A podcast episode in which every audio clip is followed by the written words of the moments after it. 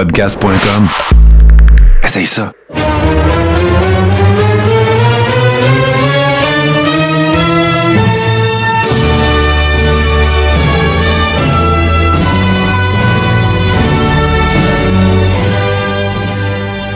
Le Carré rond, saison 4, épisode 40 déjà. Très heureux de retrouver mon comparse euh, en ce samedi.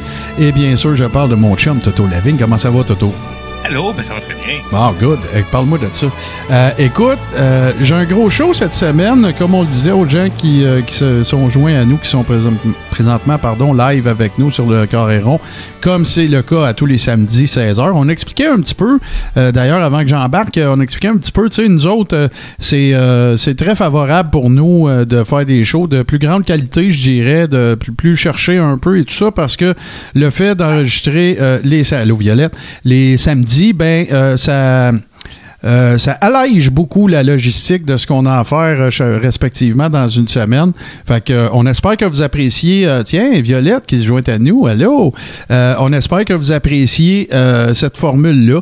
En gros, on fait le mieux qu'on peut pour que ça ne change rien aux habitudes des gens qui ne sont pas disponibles le samedi. Sauf que ce qu'on vous propose, ben c'est ça. C'est un petit moment qu'on chill le samedi après-midi, 16 h venez avec nous autres euh, au moment où on enregistre le show. Et euh, sinon, ben, ça continue d'être disponible les lundis 20h. Ça continue d'être disponible au même moment en podcast. Donc, on essaye de faire ça le moins euh, avec le moins de conséquences possible. On va dire ça comme ça. Mais euh, puis pour nous autres, c'est plus simple, c'est plus facile. Fait que cette semaine, mon cher Toto, ben, avant qu'on embarque dans notre topo de la semaine, on se doit de, rendre un dernier hommage à un worker que la très grande majorité, selon moi, des, des fans de lutte old school ont connu. Et je parle bien sûr de Butch Reed. Il y en a certains qui ont vu ça passer. D'ailleurs, kudos à, à Steve Sauvé qui m'a fait part de cette nouvelle-là. J'étais après faire d'autres choses. 66 ans, des problèmes cardiaques. Il avait subi euh, deux crises cardiaques dans le dernier mois. Donc, euh, écoute, là, c'est quand même pas... euh, J'imagine, puis là, il n'y a pas de bonne façon de dire ça. Mais euh, salut Jonathan. Euh, J'imagine que bon, c'est peut-être un peu sans trop de surprise. Je, sais qu'il y avait eu des, des problèmes cardiaques. Et moi, ben, Toto, je me souviens très bien de, de Butch Reed, évidemment, pour son passage à la WWE. Mais ce dont je me souviens le plus, c'est sa fameuse gamique où il s'appelait Doom. C'était deux hommes afro-américains masqués. Ouais, OK. ouais, ouais, ouais. Avec, en fait, son partner, c'était Ron Simmons ou Farouk, là, si vous voulez. OK. Et euh, leur manager, c'était le Colonel Parker, Ah oui, OK. oui, oui, avec son saut du colonel Kentucky, blanc. Et une des premières fois qu'il les emmenait au ring, il les tenait en chaîne. Ouais, mais ça, ça n'a pas... C'est dégueulasse. C'est dégueulasse. Évidemment que ça, ça a pris le bord, ça n'a pas trop été long. D'ailleurs, il y en a peut-être, on pourra en parler à un moment donné, il y en a peut-être d'entre vous qui savaient qu'il y a déjà eu euh, des poursuites euh, à connotation de racisme dans la WCW. Et je ne parle pas que d'Afro-Américains. Je parle de Sonny Ono, je parle de... Il y avait eu un recours qui avait été pris. euh, Ah, ouais. fait que, fait que disons que j'imagine. Finalement, je pense pas que ça ait eu, euh, ça ait vu une cour. Je ne pense pas non plus qu'il n'y ait eu de, de règlement à l'amiable ou quoi que ce soit de ce genre-là. Mais euh, j'imagine que ça a dû largement contribuer à éliminer cette gamique de. Ben, en fait, la gamique est demeurée euh, parce qu'ils ont eu Colonel Parker. Je pense qu'ils ont eu Sherry aussi comme manager. Euh, Bon, ça- je- je- t'enlèves le... le- mais non, mais non, mais là, Il y a écoute. des là. iconographies trop fortes, là. T'es Ben non. C'est- Ben oui, mais là, écoute, c'est n'importe quoi. Mais euh, j'ai souvenance quand même d'un d'un très bon heel euh, de, de Natural euh, Butch Reed lors de son passage à la WWE. Et pour la petite histoire, sachez que la raison pour laquelle Honky Tonk Man est devenu champion intercontinental, c'est arrivé à Buffalo, New York, je crois. Je vous dis ça de mémoire. Je pense que c'était à Buffalo, New York, lors d'un d'un événement. Je me demande si c'était pas euh, un, euh, euh, un Saturday Night's Main Event ou quelque chose comme ça. Et il a fait un no-show. Mais il devait gagner la IC Belt ce soir-là. Ah ouais. Ouais, absolument. Et euh, Hulk Hogan et Vince McMahon sont dans un corridor de, de, de l'aréna. Et euh, ils voient passer Honky Tonk Man. Et là, ben, ils ont besoin, évidemment, de, de penser sur le fly, comme on dit. Et euh, ce serait Hulk Hogan qui aurait dit à Vince McMahon euh, Qu'est-ce que tu penserais de lui? Et c'est là que ça s'est passé. Et ça aura donné le plus long règne d'un champion euh, intercontinental euh, ever. Ça n'a pas été Le battu encore. champion. Le meilleur. Ah, ben oui, ben oui, ben oui. Moi, je suis 100% d'accord avec ça. Et euh, écoute, un, un worker, moi, que j'ai adoré, euh, Honky Tonk Man, donc voilà. Euh, puis bon, ben, il y, a y a eu un peu, là, le- je- pense que pour les puristes, on pourra dire que Butch Reed aurait été plus un lutteur euh, associé à la NWA, quoique son passage a été remarqué quand même également à la WWE. On se rappelle, un Afro-Américain avec les cheveux blonds, c'était pas mal un des premiers qui a fait ça, je dirais. Euh, il y a eu Slick également comme manager, donc on se souvient de ça, et bon, vo- voilà. Euh, j'ai j'ai souvenance, je me demande si c'était pas à un moment donné dans euh, c'est à WrestleMania 4, je pense qu'il a fait partie du tournoi également. Là, Euh, Ouais, il pense était que pas oui. dans le Battle Royale, c'est ça. Fait Il y, a que- pas mal de, il y a pas mal de fillers dans le WrestleMania 4 là, parce que c'est un gros, gros tournoi. là. Exactement. Puis je me souviens pas, euh, je me demande si. Non, c'est pas dans le Morocco, mais en tout cas, je me souviens pas avec qui il s'était, euh, il s'était battu, mais en tout cas. Fait que, euh, écoute, merci de tes contributions à la business de la lutte, mon cher Butch Reed. Et, Pas très vieux, hein? 66. 66, ben non, c'est pas vieux, exactement. Fait que voilà, un- malheureusement, un autre, euh, un autre départ euh, de quelqu'un que, que l'on connaît bien. Et là, ben écoute, Toto, euh, un peu d'aftermath quand même. On va quand même se bomber le chest un peu parce que on a eu euh, un gros. Ah, tu vois, regarde, John euh, très bon call, c'est vrai, c'est contre Macho Man qui a perdu. qui aura donné le, le champion de- de- du tournoi de WrestleMania 4. Ouais, ouais. Puis là, bon, on va se bomber le chest un peu, mon, pendant que je fais du bruit en prenant du café. Euh, on va se bomber le chest un petit peu parce qu'on a quand même euh, lâché un gros call euh, relativement au Royal Rumble, alors qu'on a- on avait tous les deux euh, sélectionné Bianca Belair, bien fier de ça. Euh, avec le recul, j'ai regardé ça, euh, j'ai re-regardé ça un peu sur Fast Forward, puis tout, vraiment pas un mauvais Royal Rumble, particulièrement dans les circonstances, je dirais. Je sais qu'il y a bien du monde qui ont chialé par la suite. Là. Ouais, mais tu sais, je pense que le squash match de, de voyons, de euh, McIntyre avec euh, Goldberg a été exactement ce que ça devait être.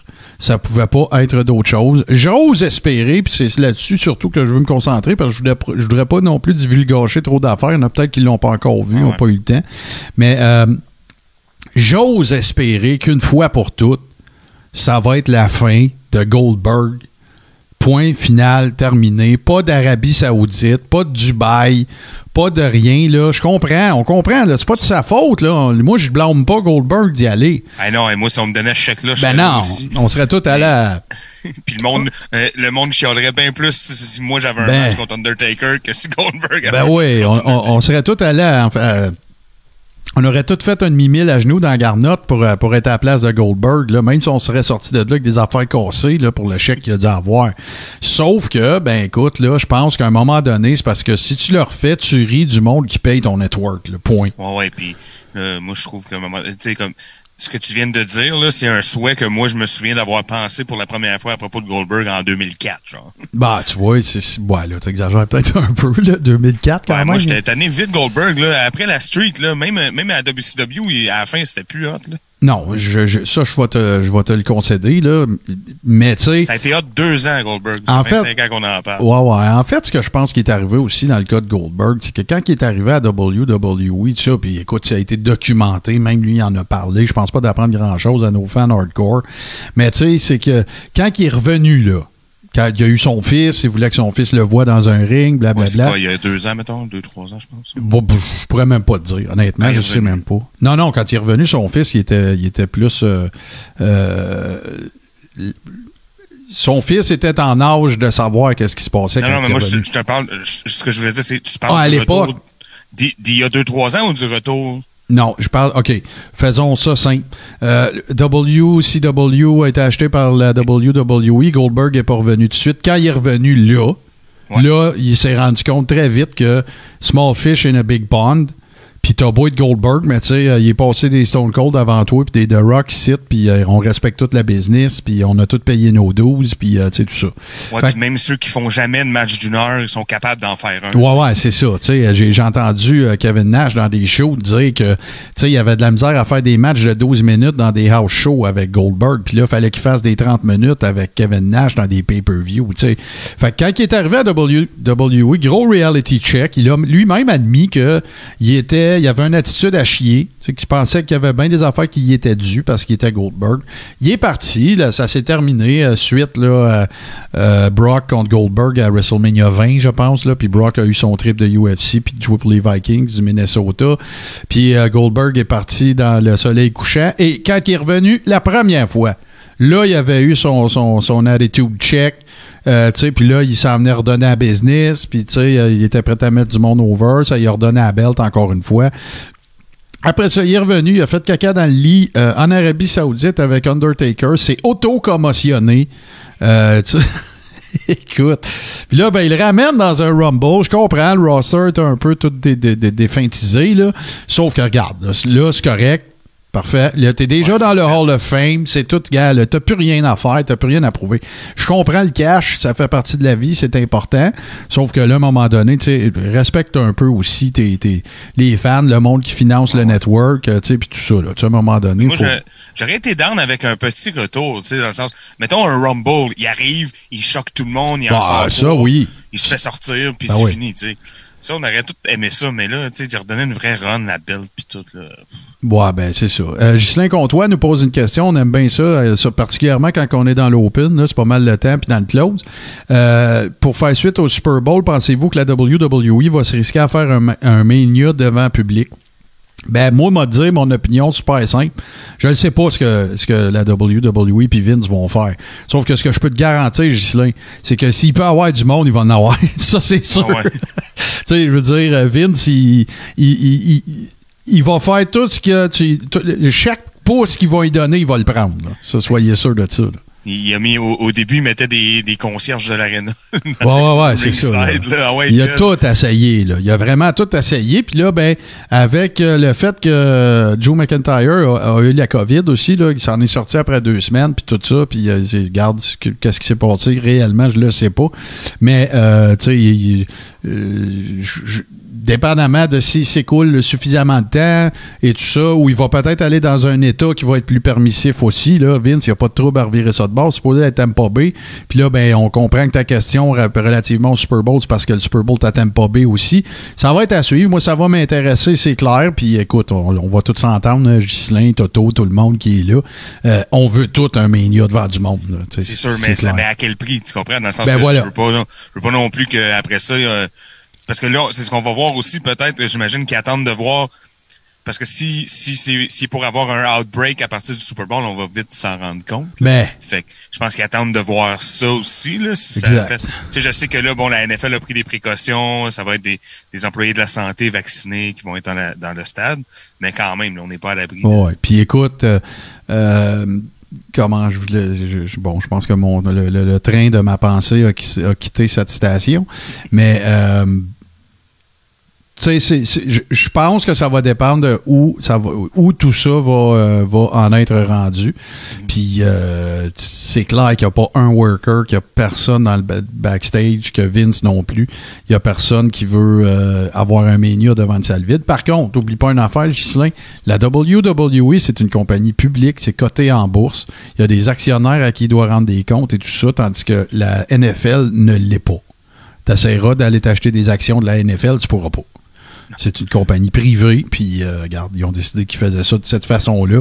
La suite nous en dira plus. Fait que c'est, c'est- je, écoute, je, je comprends que c'est la réponse gros bon sens, mais j'ose espérer que la WWE va faire montrer également de gros bon sens. là. Je vois pas, Ouais, c'est ça. je vois pas. Mais il y a, c'est sûr que, comme tu dis, il y a personne, il y y a aucun lutteur en ce moment qui va te dire dans une entrevue, ouais, depuis qu'il n'y a plus de public, on a vraiment du fun. Non, ça c'est clair. on aime ça, la formule pu- publique, tu sais. Puis là, euh, Toto, parlant d'avoir du fun, ben écoute, je te fais une petite confidence sur ce que, avant qu'on parte ça, je te fais une petite confidence sur ce que j'ai fait cette semaine. Écoute, il fallait que je sois alité quand même euh, pas mal, tu sais, puis tout. Puis j'ai euh, j'ai regardé juste les Royal Rumble Royal Rumble, pardon, de 1900, du premier, en fait, 88, jusqu'à 2010. Quelle ça? Ouais, puis je vais finir les autres. Là. Tu sais, c'est pas pire, c'est une heure. Là. Tu sais, je passe de l'un à l'autre, puis j'ai swap. Là. Puis écoute, euh, des souvenirs, mon gars, que j'avais des affaires, j'avais complètement oublié de Rumble. Tu sais, le, le, le Rumble en lui-même est peut-être pas débile, mais tu sais, des spots d'un Rumble que j'avais complètement oublié qui étaient vraiment super hot, là. Fait que j'ai eu bien du fun à, j'ai eu bien du fun à checker ça. Et je suis obligé de te le dire que ça n'a pas changé. Mon préféré, c'est encore 92 rien à ah, faire. ça, écoute. Euh, Puis j'ai regardé le 95 avec attention parce que je le sais que c'est ton favori. Ouais, mais je sais que c'est juste dans ma tête. Puis ben non, j'ai pas trouvé mauvais, mais tu sais c'est pas 80. Pas un grand rumble. Non non, c'est ça. Puis euh, j'ai vraiment eu un, goût euh, un, mauvais goût dans la bouche. Je ne saurais dire l'année nos, nos fans encyclopédiques vont nous sortir ça, mais l'année que évidemment l'année après le décès d'Eddie Guerrero, l'année que Rey Mysterio gagné. Celui-là, j'avais j'ai eu un malaise tout le Rumble. Je trouvais vraiment que c'était overbooked, overproduced, over tout. Tu sais, un gars de 170 livres qui gagne un Royal Rumble inspiré par le décès d'un worker extraordinaire, c'est une belle histoire, mais il y a zéro crédibilité là-dedans. tu sais, je veux dire, euh, euh, Kane, il fait, Kane il fait un chokeslam d'une main, là. Il a même pas besoin de, de, le supporter dans le dos. Là. Il, dit à, il dit à Ray, OK, 3, 2, 1, saute, puis ouais, avec le reste, il lève. Là. Ça n'a pas de sens. Il pourrait le garocher comme une softball. C'est fait pas OP, faites pas ce spot-là. Ouais, mais comme, je comprends là, ce que tu veux dire, euh, mais il y a tant qu'à ça, il y a plein d'affaires qui se peuvent pas. comme il y a personne qui monte une échelle à cette vitesse-là. Non, je le sais, Toto. Un Irish whip d'un câble, c'est pas supposé marcher. Tu sais, je veux dire, tant qu'à ça. Non, je suis d'accord. Mais là, c'est pas pareil. C'est pas pareil, là. T'es dans un, es dans un brawl all out tout le monde se varge dessus. Tu sais, même les dudes, là, dans un Rumble, les workers, là, quand ils tournent en rond puis qu'ils voient qu'ils n'ont pas personne à fesser dessus, tu sais, ils se garochent, je suis le premier qui voit, tu sais, pour pas qu'il y ait de temps mort, pas que le monde dise, euh, tu sais, yeah, on close là-dessus.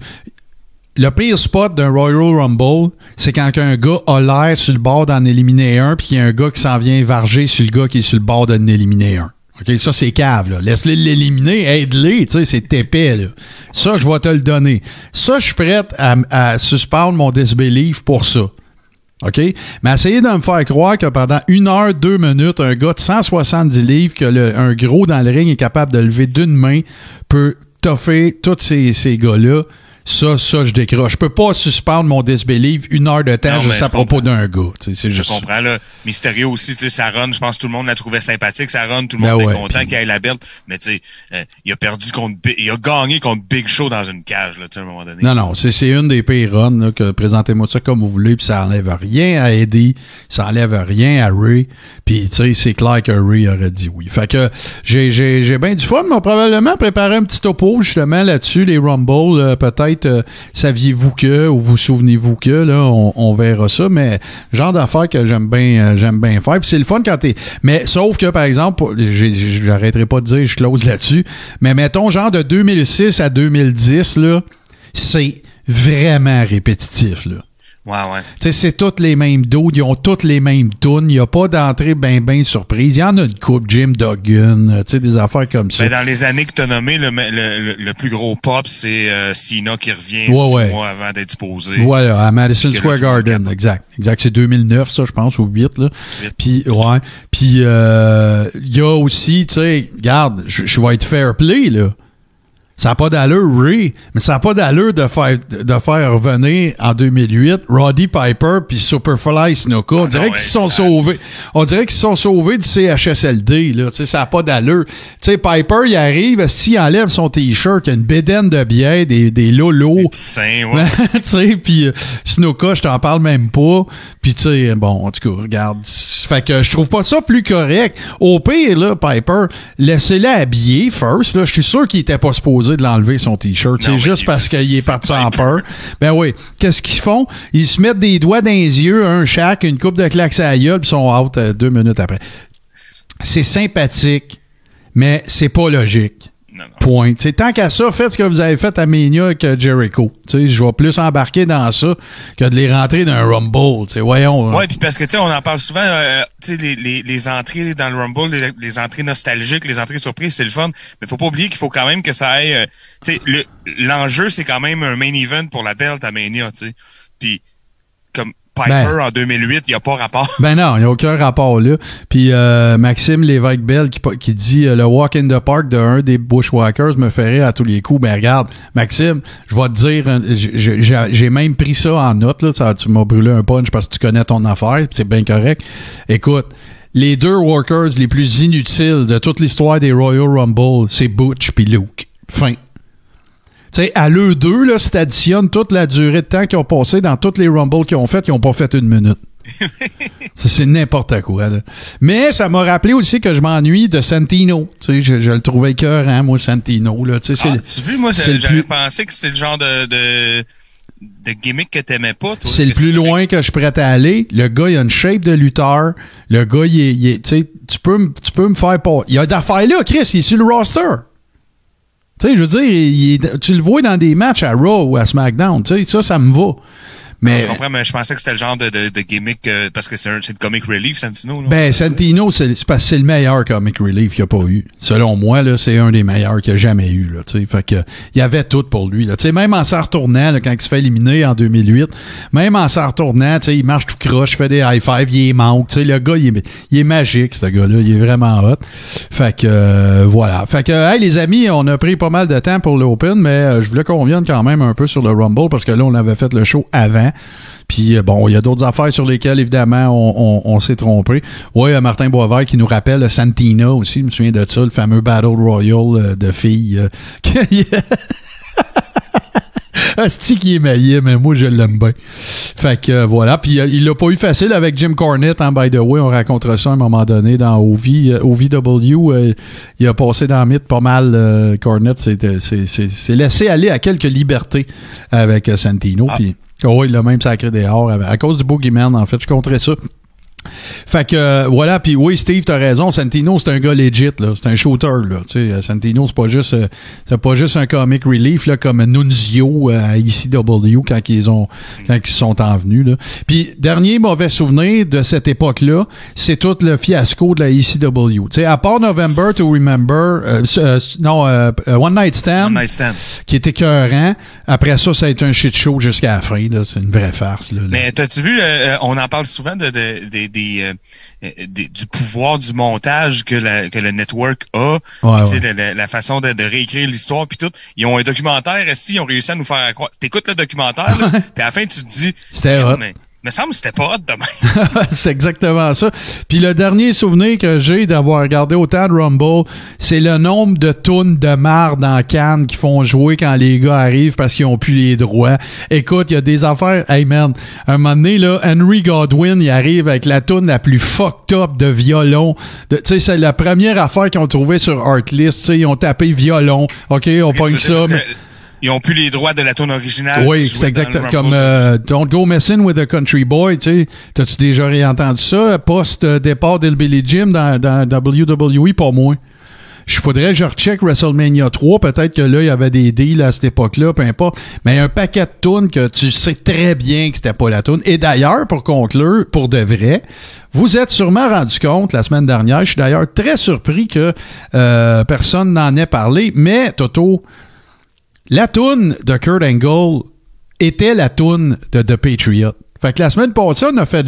Fait que quand, quand on a dit on va faire jouer la toune de Patriot, ah oui, oui, absolument. Puis le pire, c'est que j'ai pas flashé sur le coup.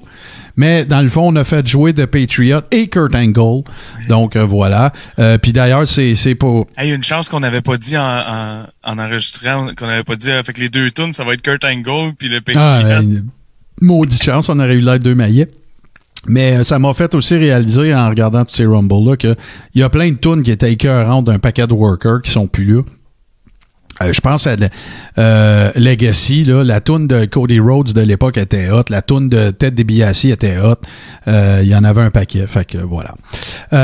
donc, on va se lancer, on va complètement faire un 180 parce que là, on s'en retourne, écoute, dans le old school. Old school. on va parler tout de suite après notre petite pause, Toto, on va parler du territoire de Portland, qui était un territoire de, beaucoup moins connu, beaucoup moins de matériel aussi sur eux euh, je parle de photos, entre autres, et tout ça.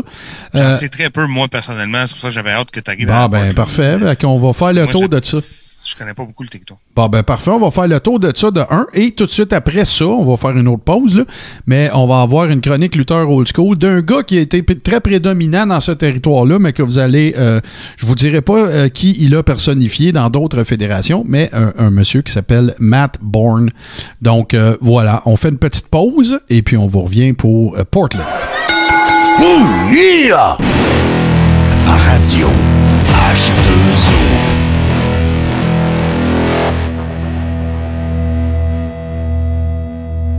Alors voilà, mon cher Toto. Euh, écoute, on va sauter tout de suite dans le vif du sujet parce qu'il y a beaucoup de stock. Parce que c'était une promotion, écoute, qui a été fondée, ça, Pacific Northwest Wrestling en 1925. Ça fait un bail. Ça fait un, bout de temps. Ça a été fondé par un monsieur qui s'appelle Herb Owen. Rappelez-vous du nom Owen parce qu'on va parler de son fils Don Owen, que vous avez peut-être déjà entendu dans des shows d'interview, peu importe, qui est devenu, c'est son fils en fait.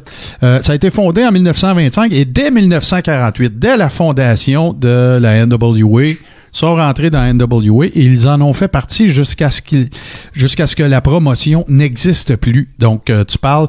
Puis Don Owen euh, a fait partie des, euh, des cofondateurs, excuse-moi, Herb et Don ont fait partie des cofondateurs de la NWA. Là. Quand ça a été mis sur place, mis en place, il était à table, là, puis, puis jasait avec eux autres. Puis tout ça, c'est malheureusement terminé en 1992. Euh, à l'effet, la raison principale, c'était que le, le, commanditaire majeur, en fait, euh, a fait faillite, tout simplement. Fait que là, ah. ben, il défrayait une bonne partie des coûts. Euh, bon, évidemment, faut aussi euh, rajouter dans le panier que WCW, WWE, bon, et tout ce que tout ce qui s'ensuit là. Ouais, il y a aussi le fait qu'on est en 92. non, non, non. Ben, ça a pas aidé. Ça a pas. Il y avait pas beaucoup de promotions qui allaient bien. Ouais, ouais, voilà. les deux grosses. Puis. Voilà. Euh, je dois spécifier une dernière chose aussi, c'est que j'ai dit que Don et Herb étaient là lorsque la NWA a été euh, fondée. En fait, c'est faux. C'était Don qui était là. Donc, euh, le, père était déjà décédé, malheureusement. Écoute, au, départ, c'était l'objectif de Herb, donc le père. son objectif, c'était de démarrer une promotion de boxe et de lutte. Ce qu'il a fait. Ah. Euh, oui, absolument. Euh, en fait, tout ça a commencé euh, au début des années 20, ce qui a mené vers Pacific Northwest. Ça a été carrément l'arrivée d'un gars qui s'appelait Ted Tye, T-H-Y-E, qui était un, lutteur australien qui a décidé de s'établir à Portland. Il aimait le coin, il aimait l'Oregon et tout ça. Et finalement, ben, il, a, engagé Herb pour y donner un coup de main. Herb connaissait bien la région et tout ça. Puis écoute, l'histoire le dit pas, mais Ted Taille est reparti. Tu sais, bon, OK, occupe-toi de ça. Il est jamais revenu. fait que euh, Herb s'est ramassé avec tout le territoire de l'Oregon. Évidemment que là, c'est, c'est, ramassé avec le territoire, c'est-à-dire qu'il a, il a fait de la promotion dans le territoire parce que là, la NWA n'existe pas et tout ça. Mais, euh, fait que lui a acheté toutes les licences que ça prenait pour faire de la promotion. Il y avait des commissions athlétiques et tout ça. Euh, à l'époque, il n'y a, pas tant, excuse-moi. Ouais, ouais, ben non, vas-y. Mais à l'époque, il n'y a pas tant non plus de notion de territoire, là, dans le sens que lui est à Portland, il fait de la lutte à Portland. Ben voilà, tu sais, écoute, là, Toto, Chris, on est en 1925, là. C'est pas comme s'il euh, appelle Vern pour savoir, hey, Vern, ben non, je sais même pas s'il est amené, Vern. Fait que, euh, pour la petite histoire, ben, sachez que une des grandes vedette que, euh, que Don a fait venir dans son territoire, c'est Jack Dempsey, justement, pour euh, euh, officier des matchs de lutte. on a, si vous regardez des photos vintage, Jack Dempsey Vous, allez voir qu'il n'a pas fait ça rien qu'une fois, là, puis ils l'ont à peu près tout fait. Joe Louis a déjà été ref dans des matchs de lutte. Vous avez vu Mohamed Ali au premier WrestleMania. C'était pas d'hier que, évidemment, qu'on fait venir des des personnalités, ben voilà, et particulièrement du monde de la boxe, parce qu'évidemment que pour l'époque aussi, ben vous vous doutez bien que ça légitimisait totalement la lutte. C'est des boxeurs qui viennent, ça doit être vrai la lutte là, tu sais, puis tout. Il irait pas faire les caves. C'est une époque où la lutte était plus, peut-être fait bon est extrêmement vivant, puis tout, fait que la lutte est beaucoup plus proche d'un vrai sport. Oui, ben oui. Ça, aide, comme ça a rapport. Aujourd'hui, les vrais boxeurs, ils touchent pas vraiment. Bon, il y a eu l'autre, mais je veux dire, normalement, tu sais on mélange plus les deux vraiment, mais dans le temps, c'était plus logique de mélanger la boxe et la lutte. Exact. L'autre, ben, en fait, même, euh, on a juste à penser à Floyd Mayweather, tu sais, je veux dire, c'est pas si lointain que ça, euh, Mike Tyson et tout ça, bon. Euh, une autre chose que peu de gens peuvent peut-être savoir, c'est qu'un monsieur euh, qui va assurément peut-être pas vous sonner de cloche si je vous dis son vrai nom, c'est monsieur George Wagner, a fait ses débuts euh, dans le territoire de l'Oregon et il se serait même marié avec sa première épouse, il en a eu plus qu'une, dans un ring à Eugene, en Oregon. George Wagner est nul autre que Gorgeous George qui était euh, qui, a, mis la lutte médiatisée au monde, ni plus ni moins. On peut, euh, quand Gorgeous George euh, est arrivé à ses heures de gloire, c'était le début de la télévision. Euh, écoute, pour la petite histoire, peut-être qu'il y en a qui savent pas que le nom Gorgeous George a même été acheté par Randy Macho Man Savage. Et si vous vous demandez pourquoi sa pitoune après Elizabeth à la WCW s'appelait Gorgeous George, c'est aussi simple que de dire que c'est parce qu'il avait le droit de l'appeler comme ça, parce qu'il détenait les droits, le copyright Gorgeous George, il l'a acheté suivant le décès de euh, George Wagner. Donc euh, voilà. Euh, euh, fait que là, ben écoute, pas compliqué. Don fait 1942, euh, Herb décède. Don, un peu comme on l'a raconté à plusieurs reprises, hein, c'est presque toujours la même histoire, que ce soit au Texas. Dory Funk Sr. décède, les fils s'en vont là, et ainsi de suite. et fait ses, ses, promouvoir son territoire et tout ça. Et pour la petite histoire, euh, dans les années 50, euh, le, premier, on attribue la création, si on veut, d'une habitude d'écoute à la télévision au réseau DuPont à Chicago euh, comme étant le premier show, le premier réseau qui mettait de l'avant de la lutte. Mais le premier show de TV de lutte. Puis là, je suis bien conscient que vous allez peut-être lire ailleurs que c'était un autre et tout ça. Là, hein, c'est toujours un peu la même histoire avec euh, plus de recul dans le passé. Mais selon toute vraisemblance, le premier show de télévision, c'est Don Owen qui l'aurait produit. Ça se serait produit en 1953. Euh, ça s'appelait Pacific Northwest Wrestling. Ça durait 60 minutes. Mais le nom, c'est-à-dire que Pacific Northwest produisait ce show-là, mais ça s'appelait Heidelberg Wrestling. Pourquoi? Parce que le commanditaire du show, c'était la bière Heidelberg. Alors voilà. Mais euh, attends, là, tu, nous parlais du mais comme ce show-là, il était diffusé à Portland ou à Chicago? Là, je non, il était diffusé euh, à Portland sur une station qui s'appelait euh, KPTV puis qui ensuite, en 55, a changé. Euh, il y avait une station rivale qui a décidé d'acquérir les droits. Euh, puis c'est là que ça a commencé à s'appeler Portland Wrestling. Mais la compagnie qui produisait le truc, c'était Pacific Northwest euh, Wrestling. Puis là, ben, je t'écœurais de dire ce long mot-là, ça va être PNW à l'avenir. OK? Merci beaucoup. fait que voilà, fait que dans les années 50, ben écoute, c'est là que ça commence. C'est là que tout commence à, exploser. On voit l'arrivée de lutteurs du passé. Là, il y en a peut-être desquels on va parler éventuellement, Ed Francis, Gory Guerrero, le patriarche de la famille Guerrero, euh, et Tony Bourne. Donc, euh, rappelez-vous de ce nom-là, parce que quand on va parler de Matt Bourne, ben, c'est son papa. Donc, euh, Matt Bourne était seconde génération. ils font venir également un paquet de... Tu sais, ils font un peu comme Vern, hein, ils pognent des, des, des, des, athlètes importants, universitaires, du monde qui ont gagné des championnats d'NCAA, puis il y a des shooters là-dedans et tout ça. Et là, ben, ça marche tellement, son affaire que là, c'est son show se retrouve dans l'État du Washington, de, en Alaska, en Colombie-Britannique, en Californie, au Colorado, dans l'Idaho, Montana, Utah, Wyoming, en fait, tout le nord-ouest, toute la, la belt, là, si on veut, autour de, de, de l'Oregon et des, des États euh, environnants. Ce qui fait en sorte que, écoute, là, Don Owen, on commence à parler de quelque chose euh, qui, qui prend beaucoup d'expansion. Souvenez-vous, on vous parlait du Texas à un moment donné, à l'extrémité sud-est, ou en tout cas sud-centrale des des États-Unis, ben euh, il se passait la même chose dans le Nord-Ouest. C'était du côté euh, de Donovan. Il y avait la Californie, évidemment, avec euh, la famille Lebel. On va en parler éventuellement. Euh, on va assurément vous parler de Judo Gene Lebel, le gars qui a fait pisser Steven Seagal dans ses culottes. Mais voilà, fait que ça, c'est les années 50, années de construction, années de euh, de, croissance euh, majeure. Et là, ben Toto, dans les années 60, il arrive un événement super important. Il s'ouvre un colisée qui s'appelle le Portland Memorial Coliseum en 1961. Euh, à cette époque-là, on fait des shows dans des petites salles, des house shows se font dans des armories, puis des, tu sais là, des places comme ils disent en anglais, where it smells of warm beer and cheap cigars, and tu sais Ah bon, ouais. tu vois le genre. Mais là, il arrive un, un aréna euh, qui a de l'allure. Et euh, il y a un gars qui s'appelle Harry Elliott qui, qui devient le promoteur pour cette arène cette arène-là. Et le booker dans l'aréna, c'est Don Owen.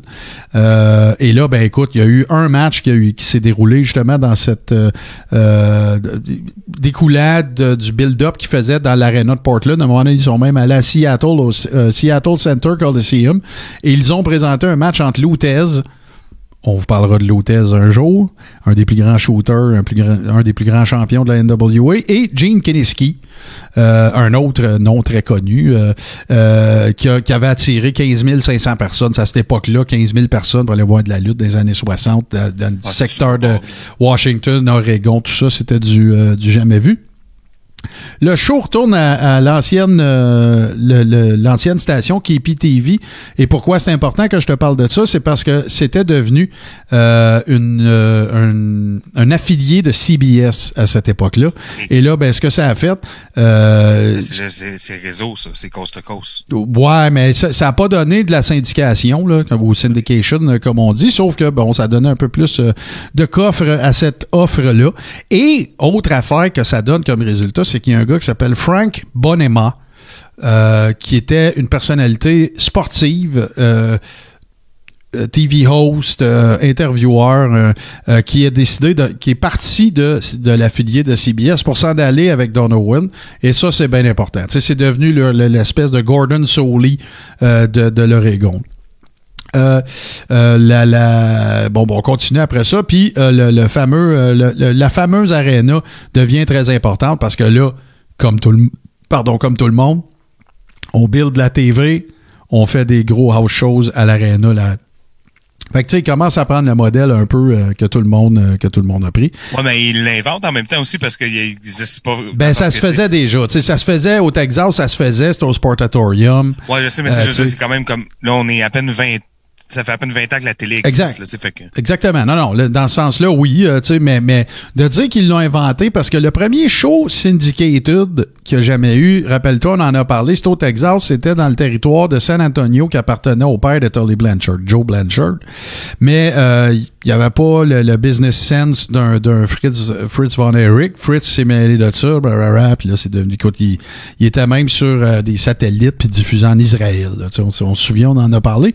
Et là, ben écoute, mon Toto, arrivent les deux décennies euh, majeures pour euh, Portland Wrestling. C'est les années 70 et 80. Euh, c'est là qu'arrivent des gars comme Playboy Buddy Rose, comme Matt Bourne, comme Roddy Piper, Jesse Ventura, Jimmy Snuka, Stan Stasiak. Écoute, là, on parle de, on parle de, de, de, de- de joueurs euh, majeurs. Euh, je sais pas ce qui s'est passé du côté de la NWA, là. Mais il est arrivé un moment là, dans, dans tout ça où tout le monde s'appelait Big Time Wrestling. Je ne sais pas si c'était pour euh, avoir une affiliation automatique avec NWA. Tu sais, euh, Big Time Wrestling Oregon, Big Time Wrestling Texas, Big Time Wrestling Carolinas, whatever. Euh, C'est une autre façon de dire que c'est un produit de la NWA, I guess. Ouais, ouais, non, c'est ça, exactement. Puis euh, là, ben, écoute, là, on, on développe vraiment autour de ces personnages-là. Euh, Buddy Ro- Playboy Buddy Rose est devenu, euh, écoute, de, de, de, toute l'histoire, on va en reparler, mais de toute l'histoire du territoire de l'Oregon, malgré le fait que Piper y a été pendant plusieurs années, euh, c'est le gars qui c'était le main guy, c'était Playboy Buddy Rose. Pour, pour ceux qui, euh, qui voient Toto, là, Playboy Buddy Rose, c'est le gars en arrière de lui à sa gauche. Euh, voilà. Euh, l'anti-lutteur, Beden, euh, cheveux blonds, c'est ça. Il essayait d'emprunter la gimmick de Ric Flair, toujours des pitounes avec lui, euh, ça à beach. Faisait des push-ups d'une main. Tu sais, un freak, là. Un gars qui avait un athlétisme hors du commun, mais qui avait pas la shape pour aller avec. Un genre de Adrian Adonis quand il est devenu gros. Tu sais, il faisait plein d'affaires que c'était pas normal qu'il soit capable de faire, Adrian Adonis. Et euh, voilà. Fait que là, ben, mais c'est Euh, cool, ça, c'est payant, tu sais, parce que là, t'as l'air du petit gros, tout le monde rit de toi, puis là, pas crack, tu sais, tu pètes tout le monde. Ouais, ouais, non, c'est ça. Puis euh, bon, fait que, tu sais, le- l'essentiel de ce territoire-là tournait autour de, de la feud Piper Body Rose. Euh, ça a duré des années, ça ça, ça, ça n'a jamais cessé. En, Euh, en, en alternant les rôles heel face aussi. aussi, euh, tu sais, écoute, là, il y a, y a un, un an, tu- tu- je te cite ce qui est dit, là, multi-year long angle, tu sais. ouais. Fait que c'est pas compliqué, c'était, c'était toujours avec ça. Sauf que, qu'est-ce que Don Owen a fait aussi, ce qui a fait sa force, c'est qu'il a fait des deals aussi avec World Class Championship. Il y avait un deal avec Fritz. Fait que ça pouvait arriver, ça pouvait arriver que t'avais David ou Kerry Von Erich, tu sais, qui venait faire une run. Tu sais, fait qu'il a bien travaillé Ben, son, c'était c'est ça la force. C'est quelque chose qui ressort souvent quand tu nous parles des territoires depuis un bout, euh, Ouais. Martin, que euh, on- leur force était vraiment dans le fait de créer des liens avec les autres promotions, puis dans, dans le fait de pas avoir des produits hermétiques.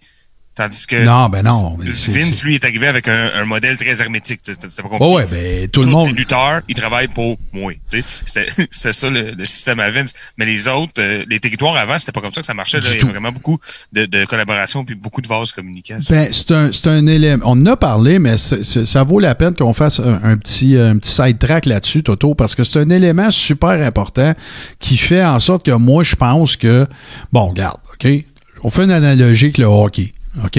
Maurice Richard, il se ferait tuer la glace aujourd'hui. OK? On est d'accord, là? Tu sais, les gars, ils pèsent euh, 50 livres de plus, ils patinent à... pas la ligue, en fait. Ben non, c'est ça. Tu sais, il y avait, il y avait un hockey qui n'a pas de curve dans la palette et tout ça. OK? Euh, fait que, tu sais, c'est important de garder la perspective de euh, d'analyser les choses dans leur contexte et dans leur époque. Tu sais. Euh, on se rappelle que probablement que euh, bon, je pense que ça serait un des meilleurs matchs de la soirée, mais Steamboat Savage, ça serait pas ce que c'est aujourd'hui. Quand tu vois Charlotte Flair faire des backflips du top du turnbuckle, Et là, il y a, il y a- en y a dehors du il y a un rappeur qui est sauté sur des lutteurs. euh, Bon, c'est ça. tu sais. Fait que là, il faut garder les choses en perspective. Ce qui était la force de la lutte à cette époque-là, outre le kayfabe qui existait toujours, outre le fait que c'était territorial, outre le fait qu'un gars pouvait s'appeler Bob à une place, Steve à l'autre, puis que c'était correct parce que les gens, ils n'avaient pas été exposés à la TV, tout ça. Tout ça, c'est vendu. C'est beau, c'est réglé. Le réel problème, c'est que quand les gars arrivent à WWE ou à AEW, leurs 12, ils les ont pas payés.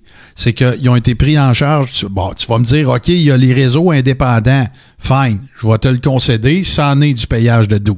Ça, je suis d'accord.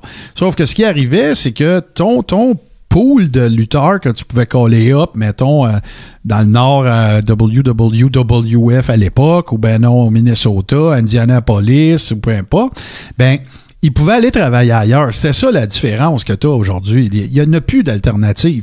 Oui, il y en a encore. Tu vas me dire, ouais, mais là, Marc, il y a- il y, a AEW. Ouais, OK. Mais ça, AEW veut pas de toi.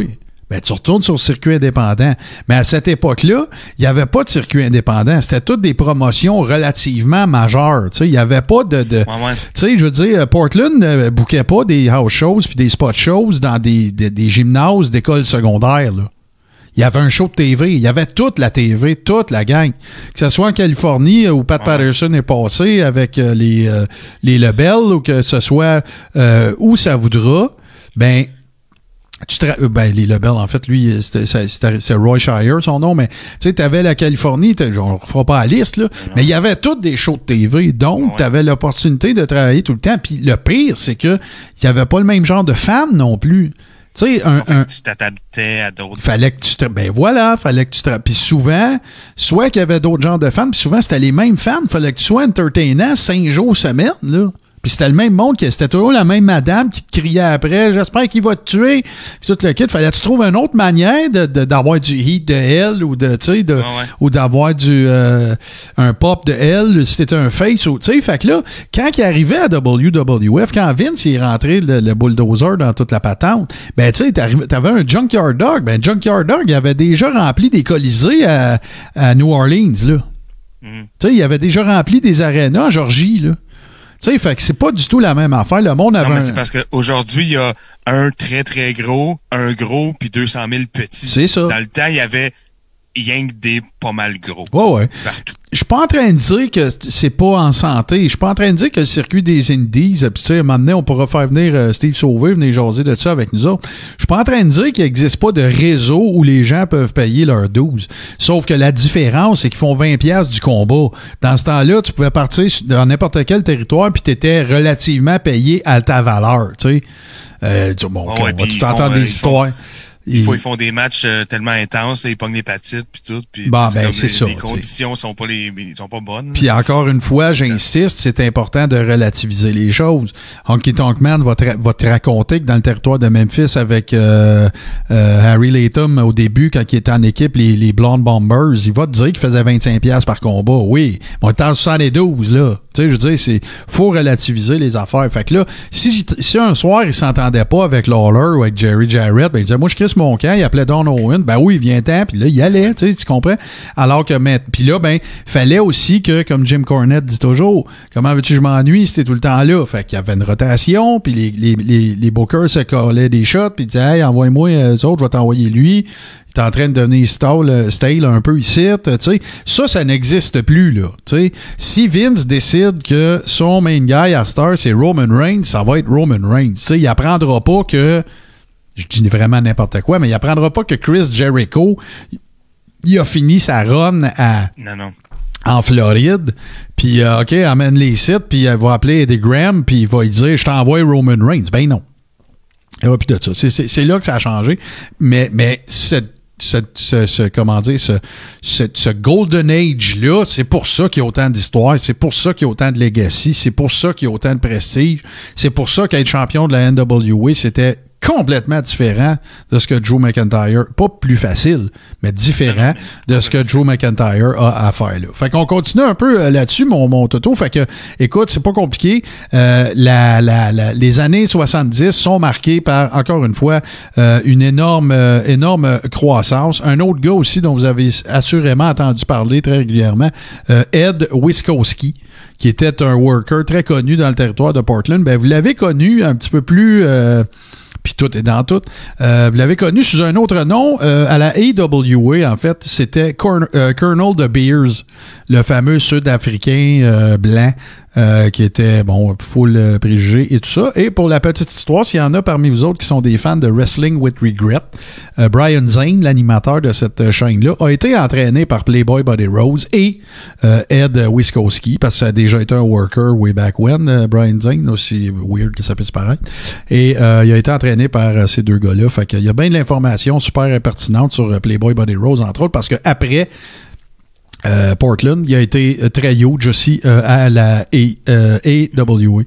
Euh, donc, on, on passe maintenant euh, du côté euh, des années 80. Ben là, écoute, on, on- on continue de vivre sur la... la c'est un peu un copier-coller des années 70, mais encore plus hot.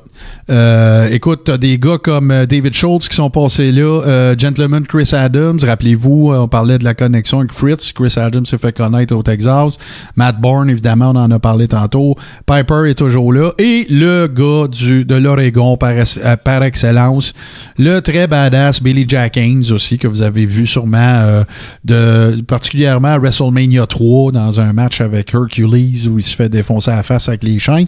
Euh, fait que c'est- autour de ça euh, que tout ça tourne. Mais là, ce produit, le 21 mai 1985, puis ceux qui sont des vrais fans de hardcore euh, savent très bien que 1985 est une très grosse année pour la WWE aussi, parce que ça a été le premier Mania. C'était le 60e anniversaire, imagine-toi donc, de la création de Pacific Northwest Wrestling. Et pendant ce temps, ben, ils ont fait une super carte au Portland Memorial Coliseum, évidemment, ou d'autres. Euh, ça s'est appelé le soi- euh, 60th Anniversary Wrestling Extravaganza. Là-dedans, tu as eu des gars de la NWA, de la AWA, de la WWF, des champions de chacune des fédérations. Ça, je t'explique ça pour te montrer à quel point Don Owen était respecté euh, Que par Vince y envoie du monde pour son show. Ab- Absolument. Euh, Roddy Piper, écoute ça. Euh, Il y a eu, euh, puis ça, le pire, c'est que ça s'est passé euh, après WrestleMania. Là. Puis pas ça, là. ça avait été avant, c'est une affaire. Puis si, oh, le, le, le main event a été la conclusion de la feud dans Playboy Body Rose et Roddy Piper. Et quand tu te rappelles que le premier match de Mania, c'est Playboy Body Rose avec un masque euh, qui s'appelait, euh, si comment qu'il l'avait, The Masked Executioner qu'il l'avait appelé. Et si tu regardes comme il faut dans ce combat-là, sur ses bottes, c'est écrit euh, PBR ou BR, tu sais, pour Body Rose. Là, c'est une affaire de dernière minute. Ils ont dit à Body Rose, tu vas faire Mania. Et Piper est dans le main event de WrestleMania, le premier, et c'est eux autres qui font les frais euh, de la de la finale. Écoute, euh, tout le monde est allé. Euh, fait qu'il a pas juste prêté du talent, là, il a prêté Piper quand même. Là. oh oui, absolument. Et, C'est top guy. Là. Ouais, ben en fait, euh, la, la, la petite histoire veut que Roddy Piper a dit à Vince, mets-moi dehors si tu veux, je vais aller au gala de Don Owen. Fait que, euh, y a eu un paquet de monde. Écoute, il y a eu euh, euh, le, le- les, les champions par équipe de la, de la AWA, de la NWA, euh, tous les, euh, les champions du monde de la NWA, de la AWA. Donc, euh, écoute, là, ça a été le plus gros show que, qui s'est jamais passé euh, à Portland. Ça a été le 60e anniversaire. Évidemment aussi que, tu sais, je veux dire, c'est probablement une des, des, des, des organisations les plus vieilles là, de l'histoire de la lutte moderne slash américaine. Là. Fait que, puis là, ben, écoute, ce qui s'est passé, ben, c'est pas très compliqué. On arrive au déclin vers la fin des années 80, un peu comme tout le monde, un peu comme AWA et tout ça. Euh, Il y a deux, deux facteurs. Il y a évidemment euh, World Championship Wrestling après l'achat de Ted Turner et euh, Vince, bien sûr. Et il y a une autre affaire aussi, c'est que là, la commission athlétique de, de en fait, ça s'appelait, nous autres on appelle ça la- les commissions athlétiques, mais à l'époque ça s'appelait la Oregon Boxing and Wrestling Commission, commençait à avoir les dents un petit peu plus sais, il y avait bien du monde dans les estrades, les, les, les frais d'obte- d'obtention de licence, le kayfabe existe encore. Rappelez-vous, je vous ai raconté la fois que Vince est allé dire à la commission athlétique de New York, c'est fake, vous n'avez pas besoin de nous charger une crise de scène, on a nos docteurs, on veut pas être cautionné, whatever. Ben, euh, il y en a d'autres qui n'ont pas fait ce choix-là et là ben ça les a euh, ça les a rentré un petit peu euh, dans les dans les genoux Ouais, c'est ça. et euh, ben c'est ça cher là, pour, Ouais, euh, ouais. pour être exactement l'autre affaire euh, c'est que la puis juste pour vous montrer le genre de gars que Don Owen est, euh, l'autre affaire aussi, c'est que euh, il n'y avait pas de, de, de, de diffusion nationale non plus de son show. Euh, fait que là, ben Vince, tu sais, la, la AWA a tranquillement pris euh, de la place dans ce qui était son territoire avant. Rappelez-vous, je vous parlais de l'Alaska, euh, Colombie-Britannique. Tu sais, la AWA, ça, ça faisait de la promotion euh, au, euh, au Minnesota, en Illinois, euh, excuse, en, euh, au Manitoba, à Winnipeg. Tu sais, fait que tout le monde grandissait, mais pas lui. Tu sais. Sauf qu'en 1987, Toto, il restait un membre de la NWA, c'était lui. Ah ouais? Ouais. Fait que ça te donne une idée du genre de, du genre de gars. Évidemment, l'autre Ça, affaire. c'est parce que la NWA de. Ben, même Crockett, quand Turner a acheté, il était plus dans la NWA. Tout le C'est monde a quitté la NWA, c'est ça. Fait que là, ben, ça veut pas dire que le nom n'avait plus de valeur, rappelez-vous. Euh, euh, voyons, c'est pas que je veux le nommer. Billy Corgan a acheté les droits. là. Ça existait encore, c'était encore une organisation, mais il n'y a rien qu'un membre dedans. Fait que, euh, puis là, ben, euh, parallèlement à ça, euh, là, lui, il décide que, regarde, il n'y a plus moyen de faire de l'argent avec ça, puis il était très à l'aise financièrement, pas de problème là, il avait eu des bonnes années. Fait que là, il a vendu à deux gars. Art Bar, ben, en fait, à, la fin,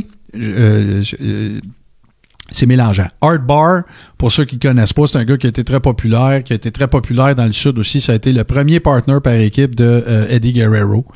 Euh, le, Frog Splash, c'est pas Eddie Guerrero qui a inventé ça, c'est Art Bar. Allez faire des recherches là-dessus, vous allez voir ça. Un autre gars qui s'appelait Scotty the Body. C'est nul autre que Raven aujourd'hui. Euh, écoute, il y, en a une couple d'autres aussi, là, des noms qui euh, qui, pas qui, qui- écoute, qui ont le- le- il y avait un gars qui s'appelait euh, Steve Dahl, vous l'avez connu dans l'équipe euh, Well Done à la WWE. C'était le gars qui avait les cheveux blonds. Euh, ouais, non, c'est ça. Il y, y a plusieurs, plusieurs gars qu'on va dire marginaux, tiens, qui faisaient, qui étaient les vedettes.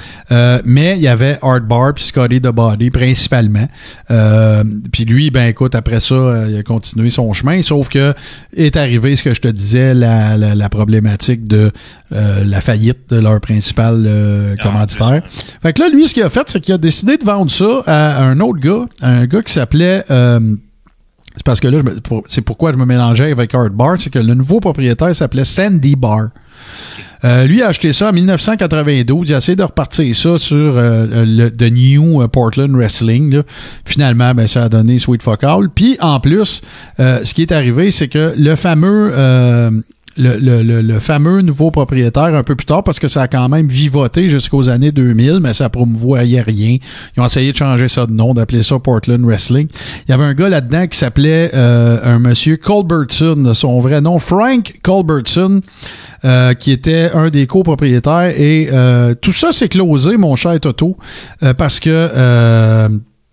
le monsieur Culbertson en question a été accusé d'avoir, euh, comment dire, euh, trafiqué, pas trafiqué, mais euh, détourné 10 000 dollars euh, de la compagnie de taxi de Portland pour laquelle il était le contrôleur financier. Alors, ça a mis, le, voilà, ça a closé le deal et tout ça, fait que ça a été la fin euh, de euh, probable. Puis écoute là, euh, monsieur, monsieur Owen lui-même, Don Owen, euh, tout ça s'est terminé genre en 92 là, mais lui la vente s'était faite quelque part comme en 89, euh, je pense, et la, la, Monsieur Owen lui-même, le père, est décédé en 1992. Donc, tu vois que tu sais, c'est un peu l'histoire classique de je, je suis plus dans la lutte, euh, je m'éteins.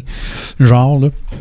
Un peu comme les générations de nos grands-papas, tu sais, que la journée qu'ils se sont fait dire, ben, tu pourras plus aller au champ ou tu pourras plus travailler, Ouais. ben, difficile de.